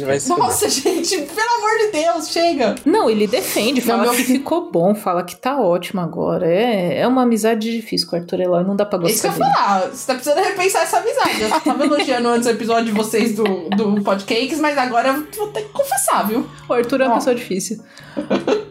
E aí, não, Thiago, só pra você ter uma ideia, eu li o texto da reportagem do Randall, tá? Só queria dizer isso. Caralho, ela. Porra, ela leu eu o li o texto. texto. Alguém traduziu finalmente aquilo no Google e eu pude ler. Mas continuando a minha teoria, aí a gente recebe talvez a, a Kate saindo deslumbrante. E aí ela diz já primeiro indício, é, eu prometo que vai ser a última vez. Aí você fala, ué, mas será que vai ser o casamento? Porque tem uma cena tão bonitinha com o Toby e tudo mais. E aí vem um grande choque que o Kevin sai, dá de cara com outro cara e ele E é o professor. que é o professor, Professor. que você só tinha visto o rosto dele uma única vez, e ele tá vendo de novo. E ele fala: Ah, eu posso fazer uma piada com meu cunhado. E aí você acaba a série e você fica. "Que?" Eu fiquei em choque. E aí, a grande teoria que a gente achava que a Kate estava. Que a Kate estava, né? Morta, na verdade, ela não está morta. O Toby não ficou viúvo. Ele só tá divorciado. Por isso que ele não usa aliança. Por isso que ele está sozinho. E isso explodiu minha cabeça porque tem um, um vislumbre, né? Que é 2040, que a gente chuta ser 2040. Por que, que o filho deles não usa o Pearson? Sim, o Demon, né? Porque o Baby Jack não usa o Jack Pearson pra ser famoso, pra ser cantor. Ele usa o sobrenome do pai. E aí faz muito sentido isso, porque a mãe tá com outro sobrenome agora, né? E isso explodiu minha cabeça. Eu dei gritos. Camila, eu e a Camila surtamos no Instagram. Eu surtei. Alexandre mandou mensagem para mim falando: Você tá maluca? que aconteceu isso? Assista isso logo. fiquei fazendo contagem regressiva. As pessoas. Eu não sei, dizer você não precisava fazer isso comigo. Só queria dizer isso. Cara, eu surtei muito. Você imagina como vai encerrar a história da série toda, né? Mas é porque é muito abrupto, Nossa. é rápido. Tipo, é o episódio assim que se você não rever esse pedacinho de novo, eu terminei e falei, uai, entendi tudo errado. Kate tá. Não, Kate não tá. Deixa eu ver de novo.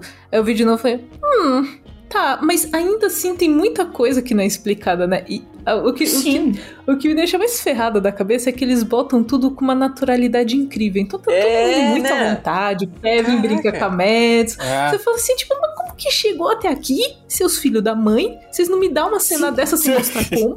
Sim. Ai, meu Deus do céu. E sabe o que é pior? É, eu vou falar agora do viés que eu tinha. Hum. A Thumb ficou fazendo um puta raiva, né? Nossa, vê logo! Meu Deus! Você sabe é quem conhece Tamires sabe que Tamires é uma pessoa muito expressiva, né? Meu Deus, aconteceu um negócio, o mundo vai acabar! Meu Deus do céu! Puta que pariu! Puta que pariu, como que eu vou sobreviver a 2022 depois desse episódio de This Us? Mano do céu! Que montanha russa! Que fucking montanha russa, caralho! Caralho! Caralho! Foi isso eu mesmo. tô, cara, que porra é Esse essa? áudio é maravilhoso. E eu tô esperando. Não, e eu tô esperando. E aí acontece o negócio do casamento e tal, que não rola. Eu falei, porra, não é isso, não é possível, que é isso. O cara tá, me fez aquele escândalo inteiro, né? Só que eu já tava com a pulga atrás na orelha por causa do casamento da, dela com, com o Toby, sabe? Essas questões, uhum. o lance do trabalho, algumas brigas e tal. E aí eu tô. Aí, porra, só um estalo, caralho, de mão separar. E eu fiquei, eu fiquei os últimos, sei lá, 20 minutos do episódio pensando nessa merda e sofrendo já, antecipadamente. Só que quando aconteceu, eu tomei o um choque do mesmo jeito, não adiantou nada. não adiantou nada, já tá enviesado. Eu tomei o um choque de qualquer maneira, porque é tão abrupto, sabe? É do nada, velho. E eu já tinha esquecido desse, do começo do episódio, né? Que aparece, o começo do episódio é o, é, é o, o Kevin lá no espelho, né? Uhum. Fazendo o discurso. E aí quando volta e mostra tudo, eu falei, puta que pariu. E aí eu soltei, mandei aquelas mensagens lá no grupo lá, muito louco. Mas enfim, cara, é, é, é, é muito bom, cara. Esse, esse final de temporada é excelente, cara, excelente. Porque os caras conseguiram mundo, é. enganar todo mundo. E assim, dentro dos cenários. E Thiago, só Não, queria falar, deixar. Ô, ô, Cid, só fazendo um comentário. Si, Thiago, e sim, existe um segundo casamento. Ele está falando hum. que não existe. E existe um segundo casamento. E é isso que é o mais louco. Não, não falei que não existe. Porque. Falei que eu não sei. Não, ex existe, isso é fato. Isso é um fato. É dito. A noiva precisa da meia a noiva já tá pronta e ele tá indo pela direção oposta. Se ele precisasse de meia, ele teria entrado na porta. E é isso que é mais louco. Quem vai casar? Porque são dois casamentos, ah, mano. Putz. É esse, não é nem a Kate que casou com o Eu acho que isso é piração não é piração. Eu não acredito vendo. Não é piração, não, é se fácil. eles falam, então, é... tipo, realmente deve ter. E, e assim, vendo dos, dos, cenários, né? Esse, né? Porque o pessoal fazendo teoria de que, ela tinha, que a Kate tinha morrido, não sei o que, eu falei, ah, mano, é o menos pior, né? É o menos pior. Eu achava que ela tinha morrido. Eu, eu acho que ela morreu. Eu ainda acho que ela Será? morreu. Será? Esse é o problema. Olha, é porque foi mostrado vários pontos no futuro, né? Vários pequenos futuros é, em momentos é. diferentes, né? Então. Apesar que o é. Toby, nessa temporada, que né, vai aparecer nas cenas de 2030, né? E o Toby fala que o Jack está com a mãe no carro. Mas a gente não sabe quem é a mãe. Talvez seja a esposa com o filho. A gente tem. Puta, Muita possibilidade. Eles falam, eles falam as coisas nos pronomes assim que a gente não consegue saber de quem eles estão falando, né? Eles são filhos da mãe. Filha é, da. É, é uns cretinos pra não dizer outra coisa. E assim, tá, mas, a gente mas, chuta. Mas. Vamos voltar pro segundo casamento? Porque eu tô. Quem vai casar? Então, é isso que eu ia falar. Essa, então, é isso que eu ia falar agora. Porque lá no futuro da Rebeca, que ela tá morrendo na cama, tá o Nick olhando para ela. E a câmera desgraçadamente foca na mão dele. E ele está casado. E a gente vê lá no episódio que ele confronta o Miguel e tudo mais, que ele joga no Google o nome da ex-namorada. Sally. Ah. Eu não acho que ele vai casar com a Sally. Não acho. Eu acho que talvez ela tenha morrido e tudo mais. Mas eu acho que ele pode conhecer alguém, né? Pô, ele se mudar. Ah, mas, pô, mais casamento de idoso é fofo. Casamento de é, idoso então. é legal. Então eu acho que é ele que vai casar. Eu acho que ele deve ter ido buscar. E aí a Kate vai estar tá junto, vai fazer um casamento, né? Um casamento duplo. Gente, é Hecatombe dos Pearson tem um casamento duplo, é. assim. É tipo, é. Bota música emocionante. Mas o que me incomoda é. Será que os filhos vão estar? Porque eu chuto que talvez a próxima temporada tenha uma briguinha aí, entendeu? Porque não tem criança. Não tem nenhuma das crianças aparece nesse futuro de 5 anos, entendeu?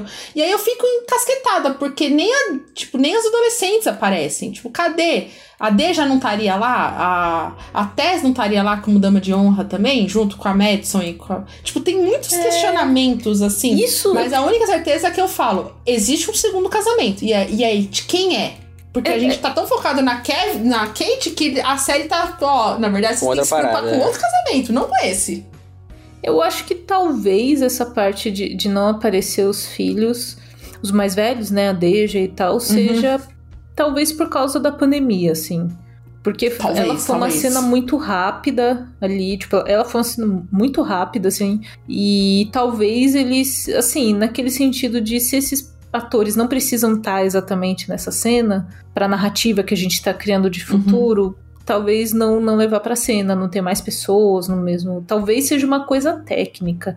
E as crianças, eles vão estar tá com 5 anos, os filhos do Kevin, né? Sim. Não estão é. piquititicos ainda. E a, e a Hurley vai estar tá com 5, né? O Jack vai estar tá com 8, 6 a 8. 6 a 8. É, é, então. vai estar tá grandinho. Então ainda tem essa. E aí eu, eu acho que eles também. Talvez essas outras crianças mais novas, né? Como a gente tem uma expectativa muito grande de ver, né? Essa escalação, acho que eles também talvez não quiseram tirar o foco desse momento Kate casando com o outro. Então, tipo, acho que na próxima temporada eles vão mostrar bem no começo, porque é um clássico de This Is Us, a escalação dos, dos mais novos, dos, dos Pearsons em gerações diferentes, é a coisa mais linda do mundo, eles escolhem muito bem os atores. Mas talvez eles não quiseram tirar o foco, assim, de tipo, ah, não, vamos guardar o momento de revelar o, o Jackzinho novo, sabe? O próximo ator que vai fazer ele na próxima geração e tal, porque ali, assim, se me aparece assim, os filhos do Kevin com 5 anos, eu nem ia lembrar de casamento. Eu tô até agora achando muito fofo essas crianças, entendeu? Eu também, é, isso é verdade, isso é verdade. E tem a questão também, né, tipo, Stranger Things que a gente fala que as crianças crescem de um ano para outro, né? Ah, sim tem esse detalhe, não tinha pensado nisso. Às vezes é uma coisa técnica, às vezes é uma coisa técnica, assim, do, do que eles quiseram mostrar. E aí depois eles vão continuar aquela cena e mostrar que tá todas as crianças no quarto lá destruindo o bolo, entendeu? Elas estão lá fazendo outra coisa juntas. Não, e aí, continuando esse, eu falo, esse 1 minuto e 20 foi tão chocante, aconteceu tanta coisa nesse 1 minuto e 20, que é a cena do Randall, que é a, ele se zoando da foto. E aí eu li o texto engraçado que o texto não fala nada sobre política nem nada. É um texto meio coaching, que o, Kev, o Randall virou um exemplo para as pessoas e aí conta da vida dele e tudo mais. Aí eu chuto que ele deve estar, tá, né, continuando nessa ascensão política. Não acho que ele vai mudar de carreira. Acho que só, tipo, sei lá, um Senado da vida. Eu chuto que talvez que já em alguma temporada, acho que na quarta, o personagem, o assistente dele comenta, né? Ah, se você der certo aqui, você pode virar governador ou Senado. Então, chuto que seja isso. Né? Mas, né, vamos, vamos saber o que, que é essa Assistente série. do Randall, que é astronauta. Em isso, eu descobri isso nesse. Descobri ontem, eu dei um grito. Meu Deus! Muito bom. E a gente descobre que o Kevin está casado e a Madison não, né? Como eu falei, eu dei zoom fiz questão de olhar. Só se eles esconderam a aliança, porque eles são tão sacanas que acontece. A, a, o jogo de câmera de Us não mostra a mão dela em nenhum momento. E a do Kevin mostra a aliança brilhando. Tipo, sabe? O, o brilhinho assim da câmera. Eu falei, seus filha da puta. Eu dei zoom, aparece, não aparece a aliança, mas eu posso estar enganada. Isso me deixa assim, tipo, quem com quem que o Kevin casou, entendeu? E principalmente com quem a Madison está, sabe? Eu quero que ela encontre alguém, entendeu? Ela tá com o peladão lá que ficou sendo pintado. Ela voltou com ele. Hum. Nossa, eu voltaria tranquilamente. tranquilamente. Ela vai arrumar outro tanquinho pra ela.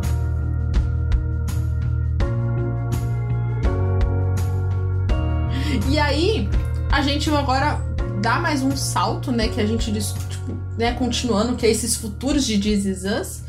Que é a gente voltando para a cena do final da quarta temporada, que a gente descobre finalmente que a casa grande não é do Kevin, né? A gente sempre achou que fosse do Kevin, mas na verdade é o grande projeto que a Rebecca pede pro Kevin, né? No final do não casamento, que é para construir a casa que o Jack faz.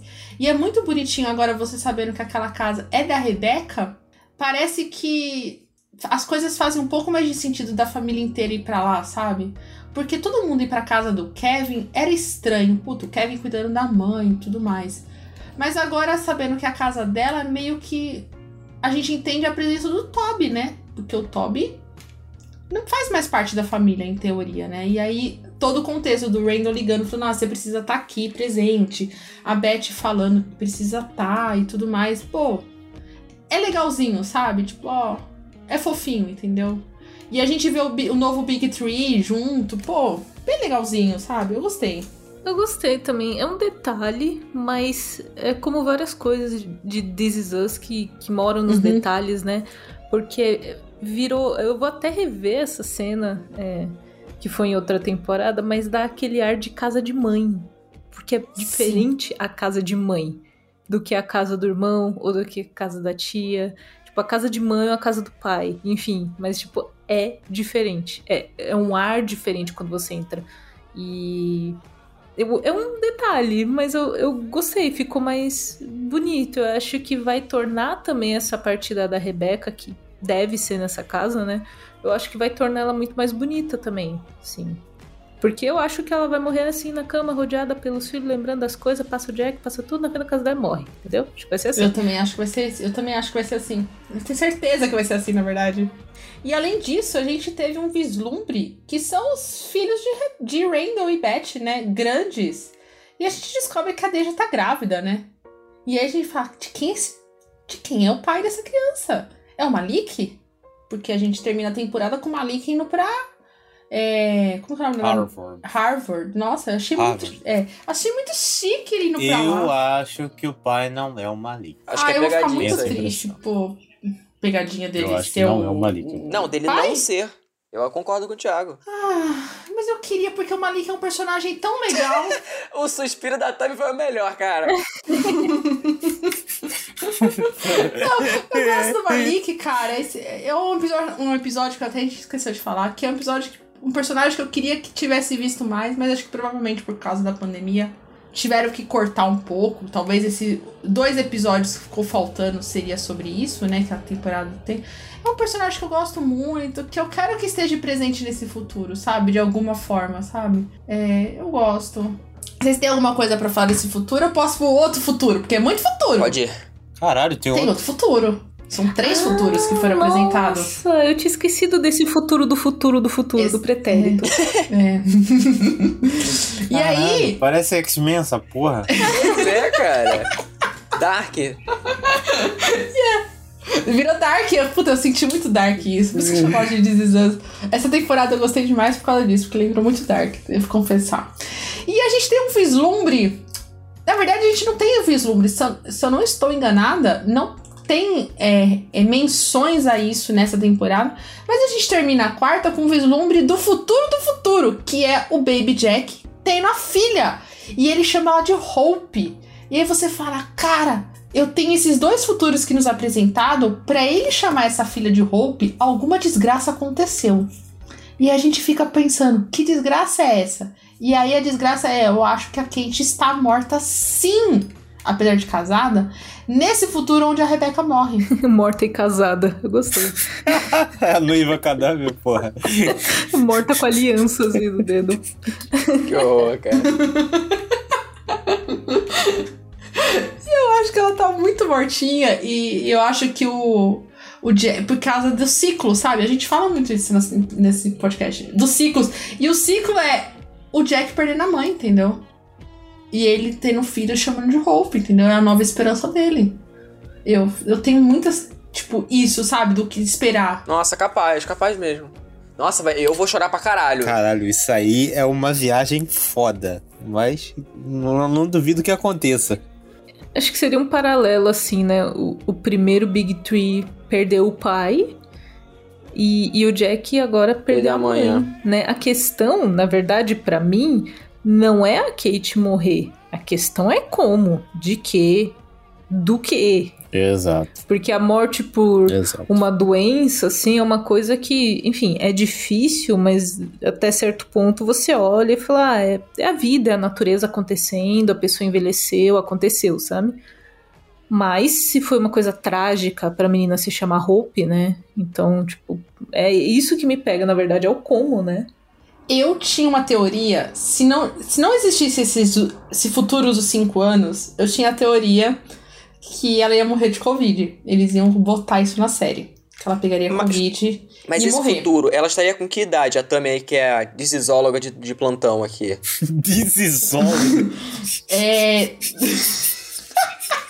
então, ó, né? Na teoria, 70 anos. Entre 60 e 70 anos. Ah, velhice. Não, Morrer então. velhice. Eu achava, antes desse, tipo, enquanto o episódio tava acabando, sabe? Que eles estão sentados lá na cadeirinha falando, ai, a Rebeca fala, ai, eu quero que você construa minha casa e tudo mais.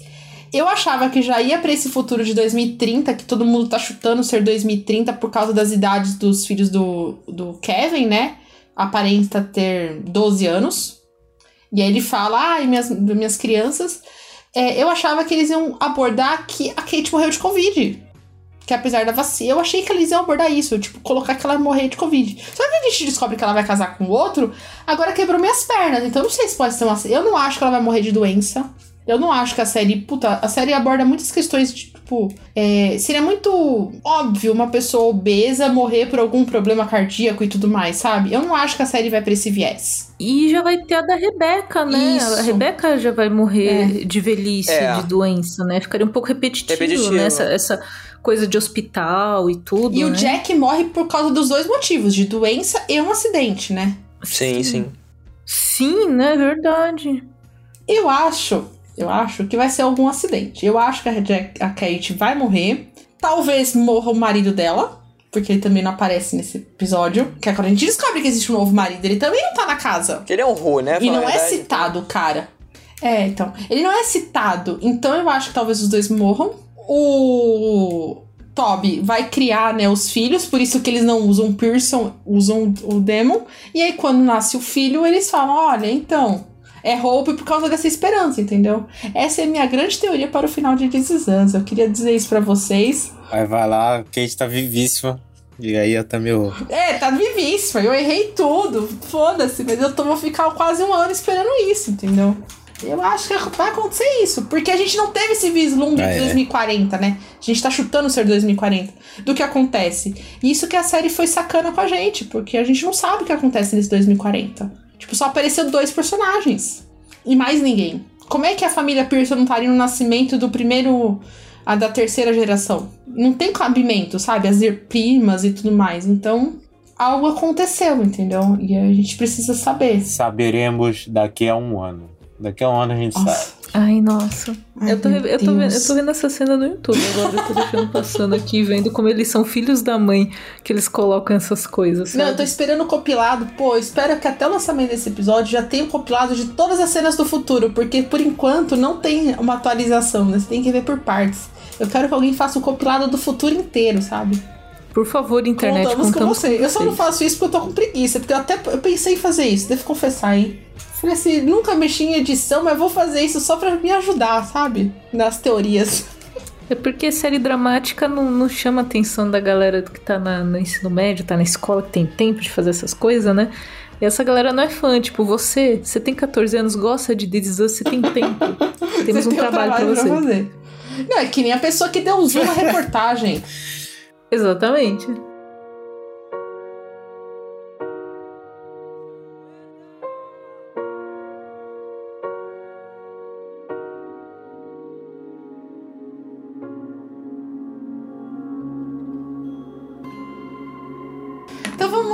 A gente vai para as notas, né, de This Is Us, quinta temporada. Vou chamar a nossa convidada Camila. Qual é a sua nota para essa temporada? É eu esqueci qual é a métrica de nota. Até 5. E pode dar quebrada se você quiser. Ah, legal. Bom, a gente falou muito de This Is Us nesse cast, a gente tá com mais de duas horas de bruto aqui, mas eu gostei muito que eles abordaram a pandemia, eu acho que é uma coisa importante. A arte, ela é uma, ela é um espelho, um reflexo da nossa sociedade, então ver isso refletido numa série, eu achei incrível, ainda mais enquanto tá tudo acontecendo, por mais desafiador que seja. E ela tem alguns pontos esquisitos, eu acho, por conta de tudo isso, das dificuldades de produção, mas eu achei que eles conseguiram contornar bem e dar um desenvolvimento legal para os personagens, então a minha nota de 0 a 5 é 4. Boa nota, boa nota. Pô. Ah, eu gostei oh, da temporada, gostei. gostei, gente. Tô, tô, tô, tô, tô, tô mexida, tô mexida. Cid, qual que é essa nota? Cid, lembrando, como você não esteve presente aqui. Eu ia falar isso. Como você não esteve presente, você pode dar uma nota geral se você quiser. Tá, ah, então eu vou fazer. Pode dizer qual é a temporada que. É, se você fala assim, ó, oh, gostei de temporada tal. Tararara. Não, eu, é, então, eu, eu gostei de todas as temporadas, assim, para mim, o, o, a primeira temporada é incrível, assim, sensacional. Tipo, eu não tava esperando, mesmo vocês falando, dando tanta expectativa, assim, eu não tava esperando é, um, o que eu recebi, assim, eu acho que ela consegue tocar em vários assuntos que são coisas que eu pensava desde criança, assim, o próprio lance da vida mesmo, e ser tão vida real, é uma parada que eu, que eu achava que era mais coisa de conversa, sabe? Tipo, é, é uhum. é, aquela coisa, sei lá, de série mesmo, que a gente não consegue se identificar tanto, principalmente sendo, né, essas histórias tão diferentes. Mas na verdade não, era realmente muito vida real, e isso para mim é maravilhoso. Então, assim, dando num contexto, assim, essas cinco temporadas. Uhum eu dou um 4,5. Eu não vou dar nota, tipo, pra quarta temporada eu acho ela um pouco mais fraca, mas eu daria um 4, assim, ainda assim. Eu acho que ela é uma boa temporada, visto tudo isso que a Camila falou, o lance de, de, das complicações, dos hiatos. Então, assim, é compreensível, sabe? Mas pra série como um todo, quem sabe, né, com a última temporada aumente ou mude, mas, assim, dando num contexto geral, eu dou 4,5 pra, pra This Is Us, essa série. Que eu tava, tava. Tinha um certo preconceitozinho. Mas Tinha, aí, assim, pô... ouvinte, você não sabe o quanto eu enchi o saco pra Cid ver This Is Us. Cara, é porque eu fico puto. Quando uma pessoa me enche muito o saco pra ver uma parada, eu falo, ou eu vou gostar muito, ou eu vou odiar, cara. Porque, tipo, é um hype que ele pode ser uhum. correspondido. Ou, ou tipo, tem séries aí que eu não quero falar quais, mas que o pessoal fala, ah, assiste, que não sei o que, eu achei uma merda. Mas, enfim, vamos, vamos ver aí. Mas This Is Us é um ponto positivo. É, começa com, com esse papinho é, Cid. Vai é, Thiago. Começa não. Vamos lá, Thiago, qual é a sua nota pra dizer? Ó, oh, Thiago do céu, olha o que tu vai falar, hein? Só queria dizer isso. Porque tem um panteão, agora a gente tem Ué? site. Não, mas agora né? já era também, não tem como ter panteão mais. Não, filho. Por quê? Vai não sim. tem como, Tami. Não tem. Não, não. Qual o feeling? Não, não, mas não tem como. O panteão é quando é. Posso dar minha nota? Pode, pode. Por favor. Porra. Enfim, gostei muito dessa temporada, né? Já falamos aqui bastante sobre os assuntos dela. Já pontuei umas coisas que eu gostei, outras coisas que eu não gostei tanto. No final, eu acho uma ótima temporada. Não é a melhor temporada de This Is Us. Pra mim, a melhor temporada ainda é a primeira. Lá estão os meus episódios favoritos, que inclusive entram em algumas listas lá no site, depois você acessa. É, então é 4, sabe? É um 4 de uma boa temporada, de uma ótima série. E eu acho que a série pode fazer mais do que isso. E eu acredito que essa sexta e última temporada, ela vai ser. Peraí, deixa eu pensar uma palavra. Acho que ela vai ser do caralho. Porque, cara, tem tanta coisa, eles prometeram tanta coisa que se cumprir, irmão. Nossa, eu tô, eu tô com hype, hein? Tô com hype essa temporada. Não estou nem um pouco preocupado, acho que vai terminar no auge e vai ser excelente. Então acho que um 4 já tá de bom tamanho. Não, notão, notão, notão. Muito boa nota.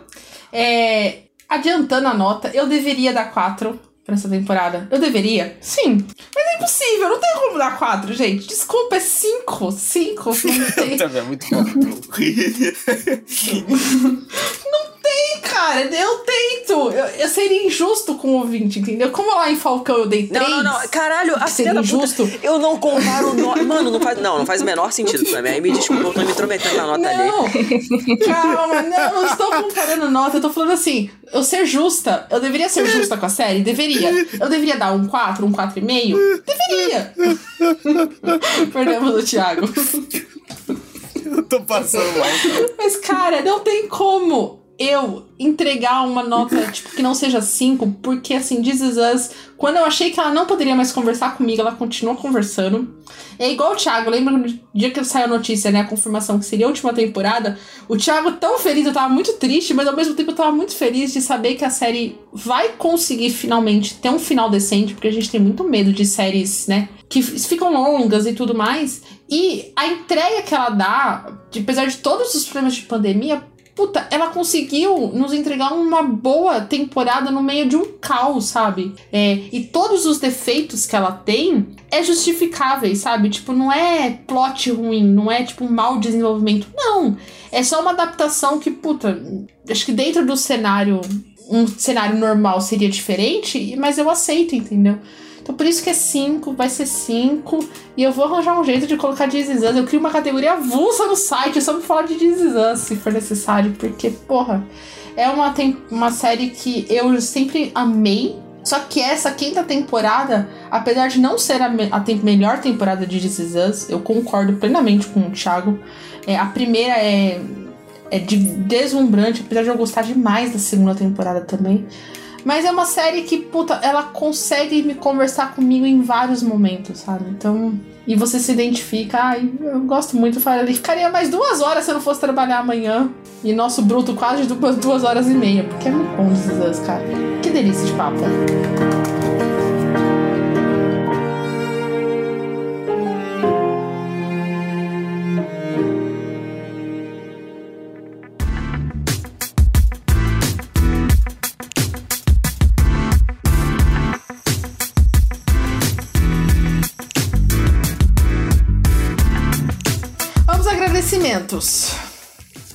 Camila, que bom que você voltou. Você já participou aqui este ano na nossa temporada do episódio de His Dark Materials. E foi maravilhoso esse episódio, mas ó, agora nessa nova fase com seu podcast, pô, que delícia. Então, para quem quer te ouvir, saber onde você tá trabalhando agora, deixa suas redes, seus contatos, lembrando que sempre vai estar tá tudo no site, lá no post do episódio, todos os links diretos, viu? Ai, queria agradecer muito vocês pelo convite, assim. É... Eu gosto muito de gravar com vocês porque o papo sempre flui muito bem. O Cid me falou isso no, no WhatsApp. Ele falou: Nossa, a gente adora quando você vem porque o papo flui bem. E realmente é uma coisa assim que a gente. É, vocês me chamaram ano passado e a gente gravou e, tipo. E, e no geral isso não acontece. O papo não flui tão bem quando Sim. você não conhece no geral a pessoa. Uhum. Então, para mim é sempre um prazer voltar aqui pro Serious Cash para falar com vocês sobre sobre séries. E Hamilton. e Hamilton. É, e muita coisa mudou desde que eu fiz minha primeira participação aqui, então agora eu estou trabalhando na Legião dos Heróis. Procurem lá, estou produzindo conteúdo, bastante coisa original também. E eu resolvi fazer um podcast meu para conversar e bater papo. Não é nem de longe tão organizado e bonitinho igual o Serious Cast, então eu já peço desculpas pela bagunça, mas procure Podcakes no Spotify, no seu tocador de podcasts, porque é meio anarquista, meio sem pauta, é meio doido, às vezes o áudio não tá bom, mas eu faço tudo sozinho. Então olha assim e fala, ah, mano, é, vai ser assim mesmo. Não, eu lembro, eu lembro quando a gente gravou, que a gente falava, pô, você, você sempre é, é a convidada dos podcasts, né? Tipo, você era rainha, você sempre tava participando de vários, não só do Sirius, tudo, finalmente você tem um podcast. É bom legal, cara. É, foi, foi, mas foi muito isso. Eu falei, cacete, eu já tenho o nome, porque eu, eu tenho esse, entre aspas, nome artístico que eu me chamo de Cakes que foi um apelido que a Júlia Sabaga me deu. Uhum. E aí eu falei, ah, podcast Podcakes. Eu ri demais porque é uma piadoca idiota pra caramba. Eu falei, tá, eu já tenho o nome, por que, que eu não boto isso em prática? Sabe? É porque dá um trabalhinho, Tami sabe, edição, Nossa, dá um trabalhinho. É, eu e o Thiago, a gente sabe que é edição. Porra, Não, é, cara, é inclusive, quando a, quando a Tami mandou.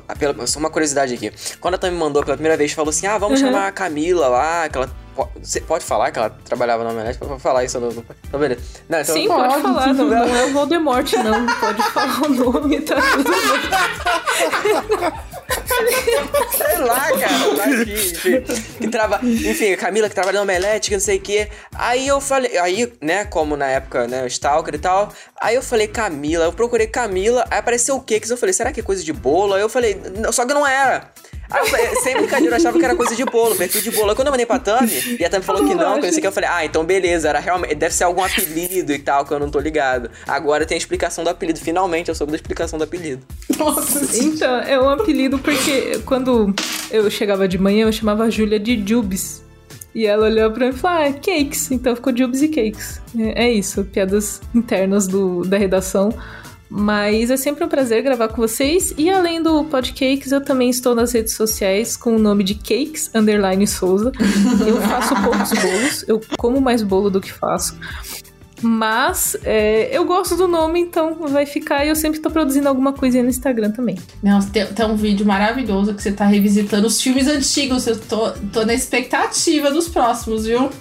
Eu preciso. O, o, povo votou pra eu revisitar Senhor dos Anéis, as versões estendidas. Mas esse daí vai, eh, depende. Eita. Precisa de uma dedicação, porque são muitas horas, mas vai rolar. Eu vou falar um negócio. Eu ia assistir o terceiro filme, porque eu tô revisitando desde o começo do ano, né? Eu faço em partes, né? Eu vou assistindo como se fosse série. Uma horinha aqui, uma horinha ali, em versão estendida. Aí eu falei assim, quando você falou que você ia ver, eu falei, ah, eu vou esperar um pouquinho pra ver o terceiro quando, quando a Camila lançar o vídeo que eu assisto. Vai acontecer, vai acontecer.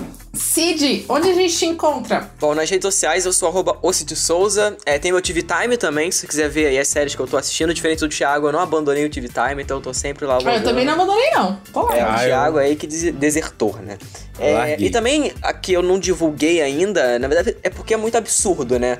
Mas se você tiver afim lá no meu Twitter, eu sempre boto o link do Curious Cat. Se você quiser mandar uma pergunta. Ai, Ai meu Deus. Tem cada pergunta, não. tem cada resposta. Ca...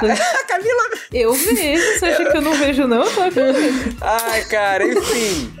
Caralho, cara, que merda, velho. Puta que pariu. Não, se o ouvinte quiser mandar uma pergunta sobre, sobre o podcast ou coisa pessoal, também pode mandar. Sobre o Thiago, sobre a Tami. Sobre o Cid. Somente o Cid.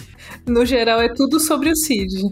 Já que o Curious Cat é do Cid, entendeu? Não é possível que ele tá divulgando isso, cara. Eu não acredito. Não, cara, é porque é um nível de interação que a gente pode ter com o ouvinte. A pessoa tem, tem vergonha de mandar pra DM, aí manda pelo Curious Cat, que é Caralho. anônimo. E aí eu respondo. Eu sou uma pessoa acessível, não sou igual a certas pessoas. Meu Deus podcast, do céu. É eu também tenho, tá? É que eu não uso, mas eu também Caraca, tenho, não vem não. Olha que palhaço, cara. É, exatamente. É que às vezes é acessível demais, né, Cid? Esse é o problema. Exatamente. Ai, meu Deus, Cid. Ai, meu Deus. Tiago, você perdeu até a compostura, gente. Tiago, onde a gente te encontra? Bem, eu sou o Silva Thiago 015 aí nas redes, Twitter e Instagram. Como o Cid já adiantou, eu larguei o Twitter porque, enfim, desculpa, gente, mas eu não quero ficar usando aplicativo bugado. Agora eu uso o Tract, que eu tenho um link lá com outro aplicativo que eu uso na Play Store, enfim. Se quiser me procurar lá, é tract.tv barra users barra Silva Thiago 15, porque o 015 é uma conta antiga minha, eu perdi a senha e fiquei com preguiça de voltar. Então vai ter o link aí, você acessa lá e vê todas as séries que eu tô assistindo. Infelizmente eu tive que largar o TV Time, é isso. Não, e não só isso, se você quer saber exatamente o que a gente tá assistindo durante a semana, todo sábado a gente solta o nosso Séries da Semana, que é um compilado com indicações, opiniões semanalmente das séries que a gente assistiu na semana e a gente até agora não falhou praticamente, então pô, todo final de semana lá na sua rede social, no Twitter, no Instagram, vai ter a, o resumo, né? E em breve, né? Em breve, assim, um breve longo, talvez, não sei, né? Vai decidir nosso tempo. Talvez tenha no site esse campo, a gente tá criando um formatinho bem legal para colocar. O pessoal promete as coisas assim. não é depois promessa. não vai cumprir, nego vai ficar reclamando. Não, não foi não é promessa. É uma prometeu. ideia que a gente quer, a gente não sabe o formato ainda, mas vai colocar no site. No que a gente já prometeu e saiu, uhum. é os textos, né? A gente vai soltar mais textos no futuro, porque não temos redator para revisar os textos, então a gente que revisa, mas tem lá dois textinhos já do Diego, sensacionais. E um textinho do Thiago com os episódios favoritos dele. Então, bom, vão lá no site. Em breve coisas. Em breve coisas, isso. E se você quiser me achar tanto em qualquer rede, inclusive Twitter, que eu vou. Twitter não. Inclusive, na Twitch que eu vou voltar depois desse ato de um mês e meio que eu fiquei longe, é Tata Underline Tami com dois M's e Y. Estamos aí. Muito obrigado, ouvinte, se você ter ficado aqui até o final. Eu sei que foi um episódio longo, mas Cirrus Cast, o pessoal do Cirrus Cast ama This Is Us, então eu tenho certeza que o pessoal vai ouvir esse episódio. Então, beijo, gente. Valeu. Tchau. Beijo. Valeu. Quem se fudeu é o editor. Tchau.